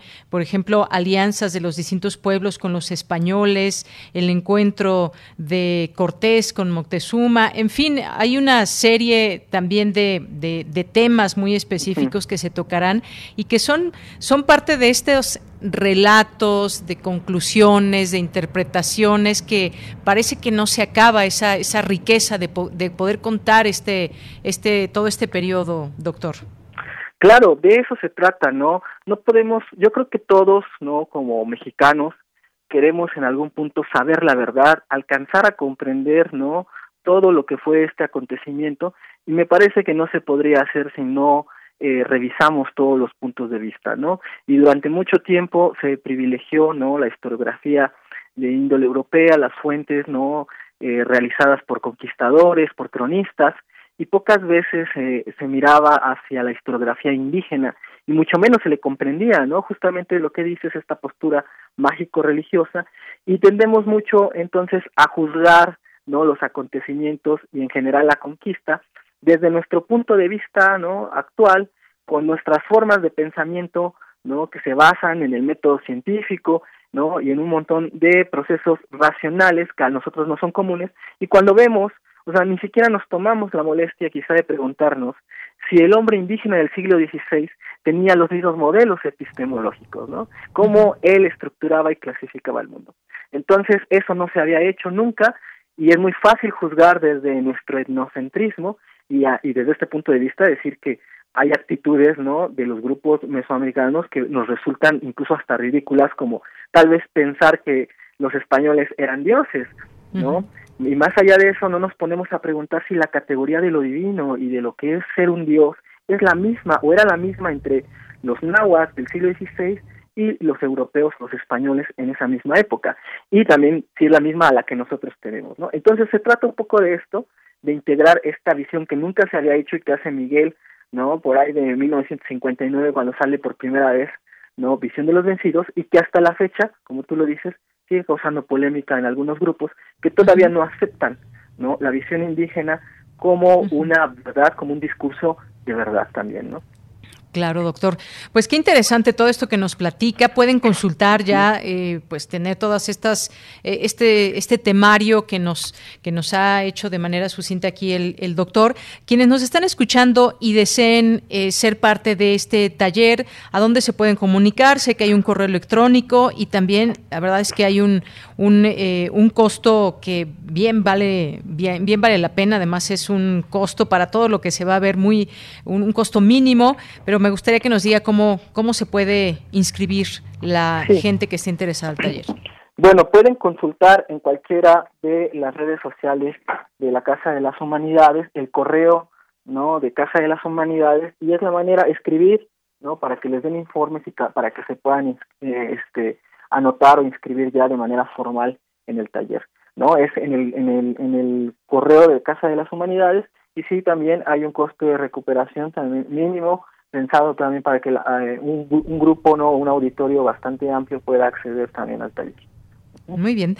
Pues doctor Juan Carlos Torres, muchas gracias por compartir con nosotros esta posibilidad, este taller Floricanto, relectura de la visión de los vencidos en el marco de México 500 eh, y que todo esto será a través de la plataforma de Zoom. Es también importante comentarlo con el público para que pues esté de la manera más segura desde casa o desde donde se quieran conectar en estas eh, conversaciones y en estas exposiciones sobre el tema. Muchas gracias, doctor.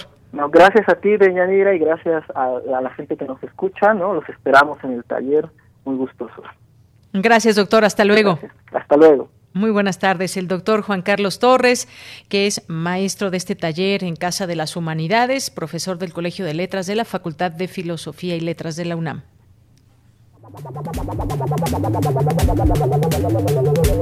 El refractario, RU.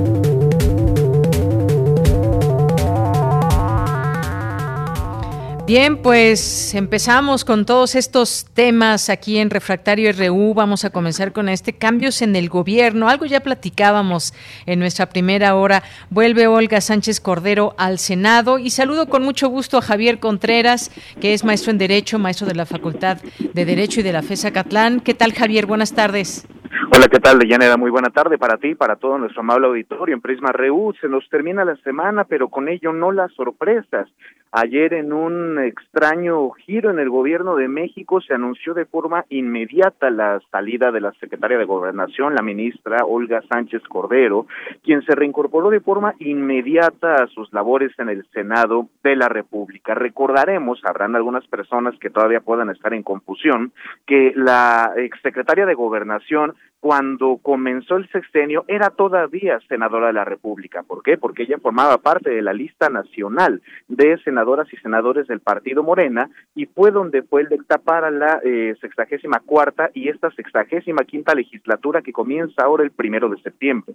Es por ello que se va directamente al Senado una vez que cesa sus funciones como secretaria de Gobernación. Por otra parte, se ha anunciado esta misma mañana que la ex eh, ministra ahora toma el lugar de la presidencia de la mesa directiva del Senado. Corren muchos rumores acerca del por qué Olga Sánchez Cordero ha llegado al Senado de la República y el principalísimo de ellos es para acotar el poder del coordinador de la bancada de Morena, el doctor Ricardo Monreal Ávila.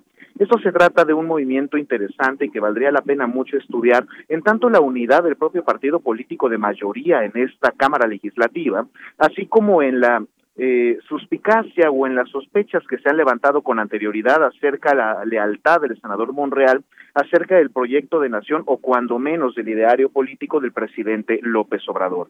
Lo que tendríamos que preguntarnos en todo caso es, ¿Olga Sánchez Cordero será un factor de contrapeso o de unidad dentro de la bancada de Morena en el Senado? Es algo que veremos en el ejercicio de este primer año de la nueva legislatura.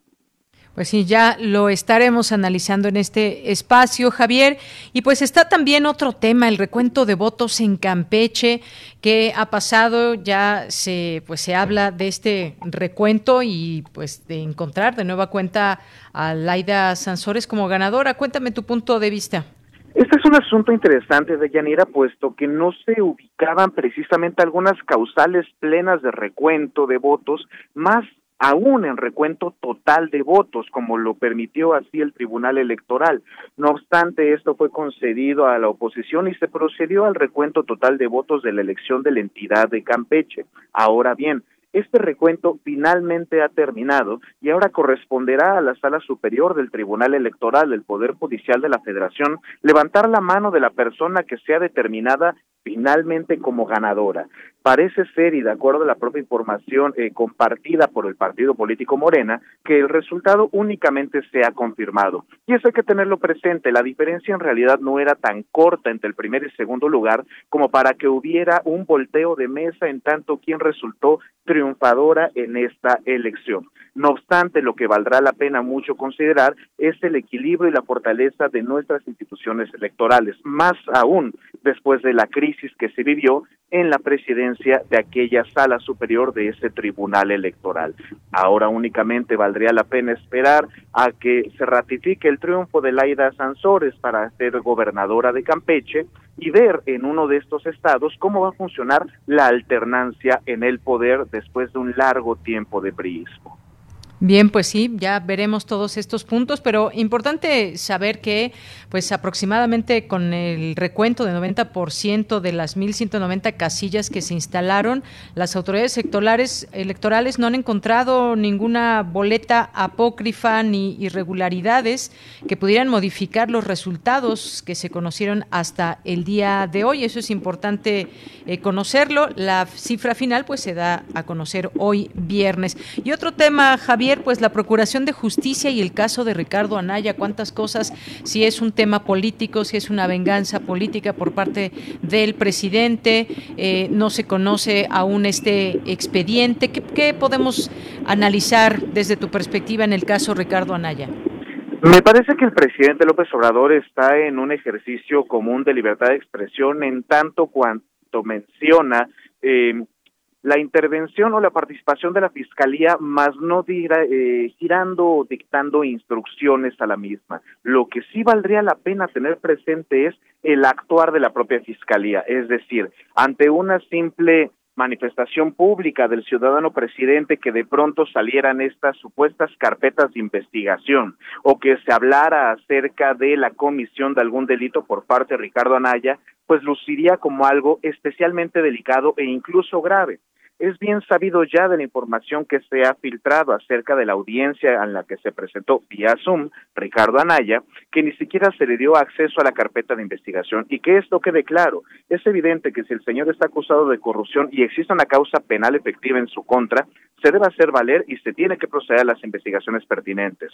Pero si los fiscales de la propia fiscalía no han sido capaces o lo suficientemente competentes para integrar esa carpeta de investigación y darle vista a la parte afectada, pues entonces estamos en vistas o en espera de un caso débilmente armado, independientemente de las declaraciones desde Palacio Nacional. Aquí será muy importante tener siempre presente que hay que evitar en toda medida el uso faccioso de las instituciones de procuración de justicia. Apelando a la autonomía de la Fiscalía es donde pudiésemos pensar y donde debemos creer en las instituciones del Gobierno de México que no hay una intervención directa. No obstante, como ya lo hemos platicado en otras ocasiones en ese mismo espacio, me parece que el trabajo de la Fiscalía General a cargo de Gers Manero deja, deja mucho que desear. Bien, pues ahí está. Y, y si nos vamos con otros casos, con esto último que terminas de que deja mucho que desear, pues basta ver el caso, el caso Lozoya, que pues la verdad es que también nos ha dejado con muchas preguntas alrededor. No sabemos exactamente bien a bien ni dónde están, ni cómo se ha generado toda esa información de quienes se destacan en sus declaraciones. Lo hemos sabido a cuentagotas prácticamente, Javier. Efectivamente, Deyanira, si bien las causas penales deben gozar de cierta prudencia y cierta información discrecional en tanto la protección de los derechos humanos de las personas involucradas en el caso, también se debería saber por información pública qué es lo que está sucediendo en casos de interés nacional como el que tú misma citas en el caso de los Oya. No obstante, más allá de la protección y defensa de los derechos humanos de las personas acusadas, pues sí se tendría que tomar en consideración lo que ya se ha sabido públicamente, que las carpetas de investigación armadas por la Fiscalía suelen ser débiles y que no muestran evidencia, salvo algunos dichos incluso de carácter político, más no jurídico. Muy bien, pues Javier Contreras, muchas gracias por estar con nosotros como todos los viernes en este espacio. Ya nos encontraremos de nuevo el siguiente viernes. Muchas gracias. Muchísimas gracias, Deyanira, para todo nuestro amable auditorio. Cuídense mucho y que tengan un excelente fin de semana. Gracias y hasta luego.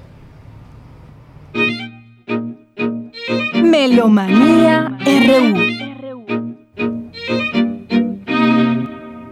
Bien, pues José Ramón, que nos decía que estaba esperando Melomanía, aquí está, ya llegó la Melomanía RU con Dulce Wet y para todo nuestro público. Adelante.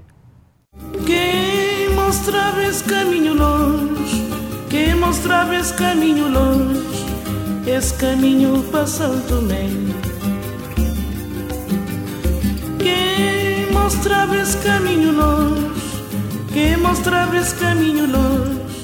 Que. Muy buenas tardes amigos, amigas, amigues melómanes de Prisma RU. Les saludamos Antonio Beltrán, Francisco Ramírez y Dulce Wet hoy 27 de agosto del 2021. Tenemos, como siempre, varios motivos para escuchar buena música.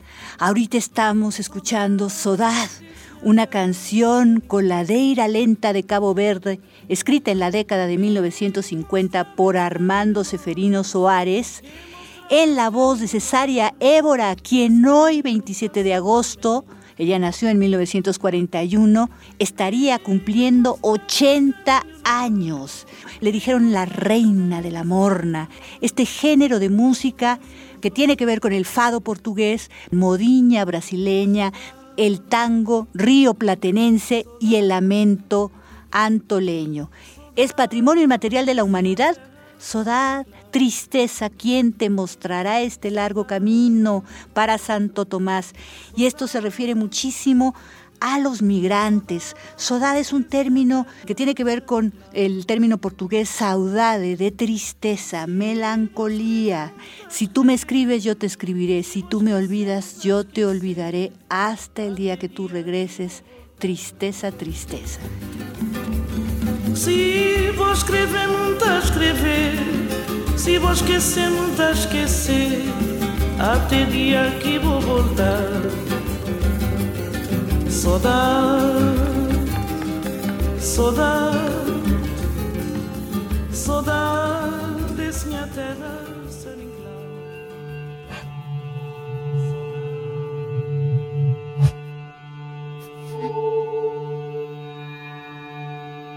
Tenemos la invitación de Alejandra Hernández al concierto de mañana del CEPRO Music con cuatro estrenos mundiales de compositores mexicanos. Y es entrada libre. Buenas tardes y buen provecho, melómanos y melómanas de Prisma RU. Yo soy Alejandra Hernández, compositora, y estoy aquí para invitarlos al cuarto concierto de la temporada del ensamble CEPRO Music, que dirige el maestro José Luis Castillo. El concierto va a constar de los estrenos absolutos de cuatro obras. Entre ellas tengo la fortuna de que hay una mía que se llama Brutum Factum. Las otras obras que se van a presentar son Concierto de cámara para violín y ensamble de Agustín Calabrese, Ecolalia Cero de Esteban Ruiz Velasco y la última es E Stigma at One End of the Spectrum de Ana Paola Santillán. El concierto es mañana, 28 de agosto, a las 19 horas en el Teatro de las Artes del Centro Nacional de las Artes. Es entrada libre y es para público mayor de 8 años. Ojalá puedan ir. Va a ser muy gratificante porque ustedes saben, estamos regresando a los conciertos presenciales y es muy importante para los músicos. Yo creo que también para ustedes como público tener esa interacción. Creo que va a ser muy lindo. Brutum Factum es una pieza para ensamble y sonidos fijos. Está dedicada al ensamble Cepro Music. Parte de la idea de un fenómeno que lo abarca todo, que lo desdibuja o lo matiza, lo transforma, lo envuelve, lo ahoga o lo libera. Una sombra, una presencia indescriptible. Un hecho que no tiene explicación, inesperado, desconocido. Le sonará familiar. Tiene algo que ver, obviamente, con toda esta época que estamos viviendo, con la pandemia. Me encantaría que nos acompañaran y que pudieran disfrutar de todas las obras del concierto que seguramente van a ser muy interesantes. Ahí los esperamos. Muchas gracias y buen provecho. Hasta luego.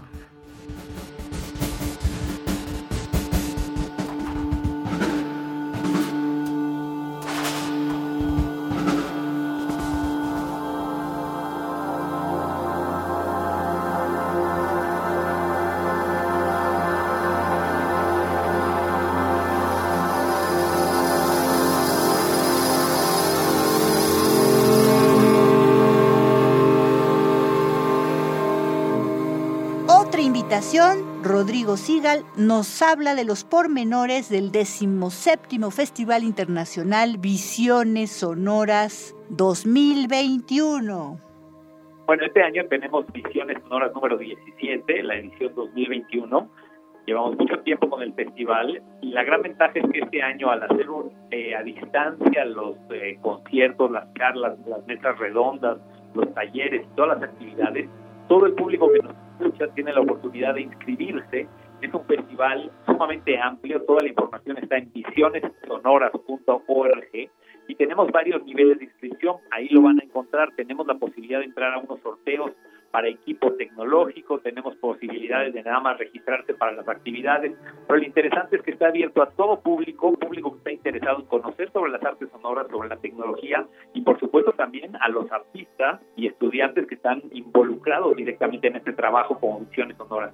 El registro cuesta 100 pesos, no es nada, y realmente les permite tres días de actividades desde las 10 de la mañana hasta en la noche, pasada las 6 de la tarde, 6, 6 y media, con artistas de 26 países. Tenemos más de 70 actividades y en total tenemos casi 200 invitados que van a participar en diferentes cosas. Creo que es una oportunidad única, va a ser una dinámica muy interactiva para aquellos que se registran. Va a haber muchas actividades en tiempo real en las que puedan participar, preguntar, acercarse a los artistas y creo que va a ser una experiencia muy innovadora en el sentido de que vamos a tener la música de nuestros días, la tecnología de hoy, la posibilidad de conocer a los artistas y también la posibilidad de conocerse entre sí en esta nueva plataforma que vamos a hacer este año. Además de que pueden ganarse unos premios que vale mucho la pena desde software hasta equipamiento, hasta muchas otras cosas y además, por supuesto, apoyar al Centro Mexicano para la Música y las Artes Sonoras, que es parte fundamental de lo que hacemos de ediciones sonoras. Repito la página www.visionessonoras.org Ahí está toda la información, los invitados y absolutamente todo lo que necesitan saber para que nos acompañen entre el 22 y el 24 de septiembre próximo. El 15 de septiembre es el límite para hacer el registro, de la inscripción.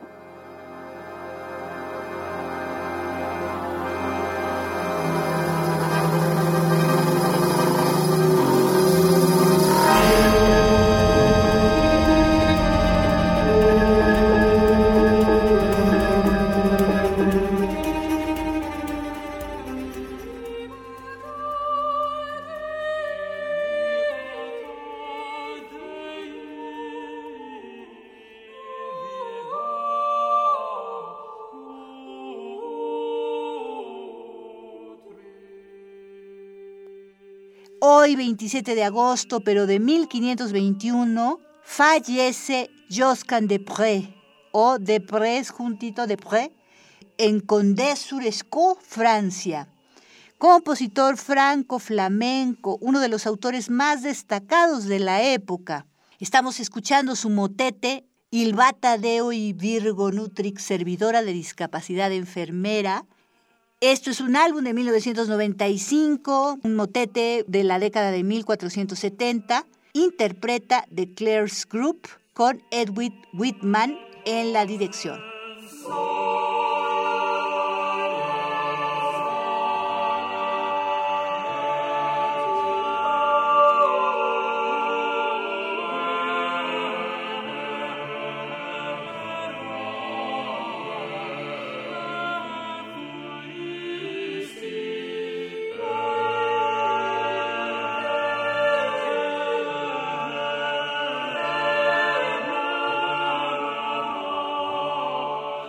Muchísimas gracias por vuestra atención. Nos despedimos Antonio Beltrán, Francisco Ramírez y Dulce Wet. Hasta la próxima.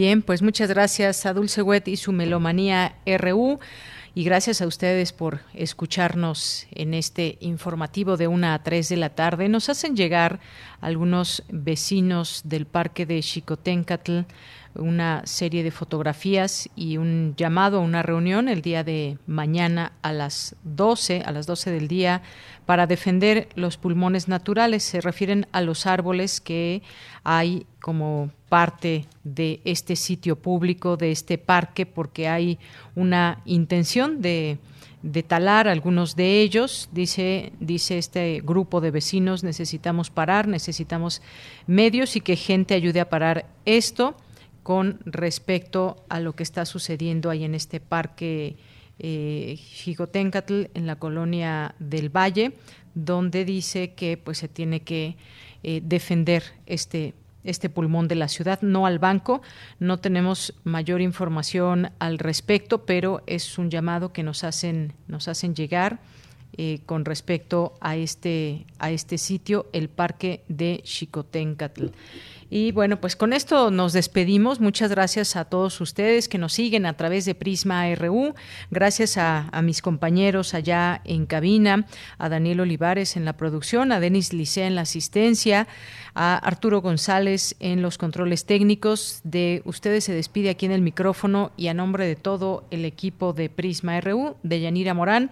Nos escuchamos el próximo lunes. Regreso a clases para no sabemos cuántos niños ni cuántas escuelas en, específico, pero muchos regresarán a clases bajo todos los protocolos, recomendaciones de eh, las autoridades de salud en conjunto con las autoridades educativas y ojalá que sea un gran regreso para los niños y sus papás que así lo han convenido, que así lo han, eh, lo han pues finalmente decidido. Vamos a seguir hablando de esto y muchísimas gracias. Que tengan un excelente fin de semana. Nos escuchamos el lunes. Buenas tardes y buen provecho.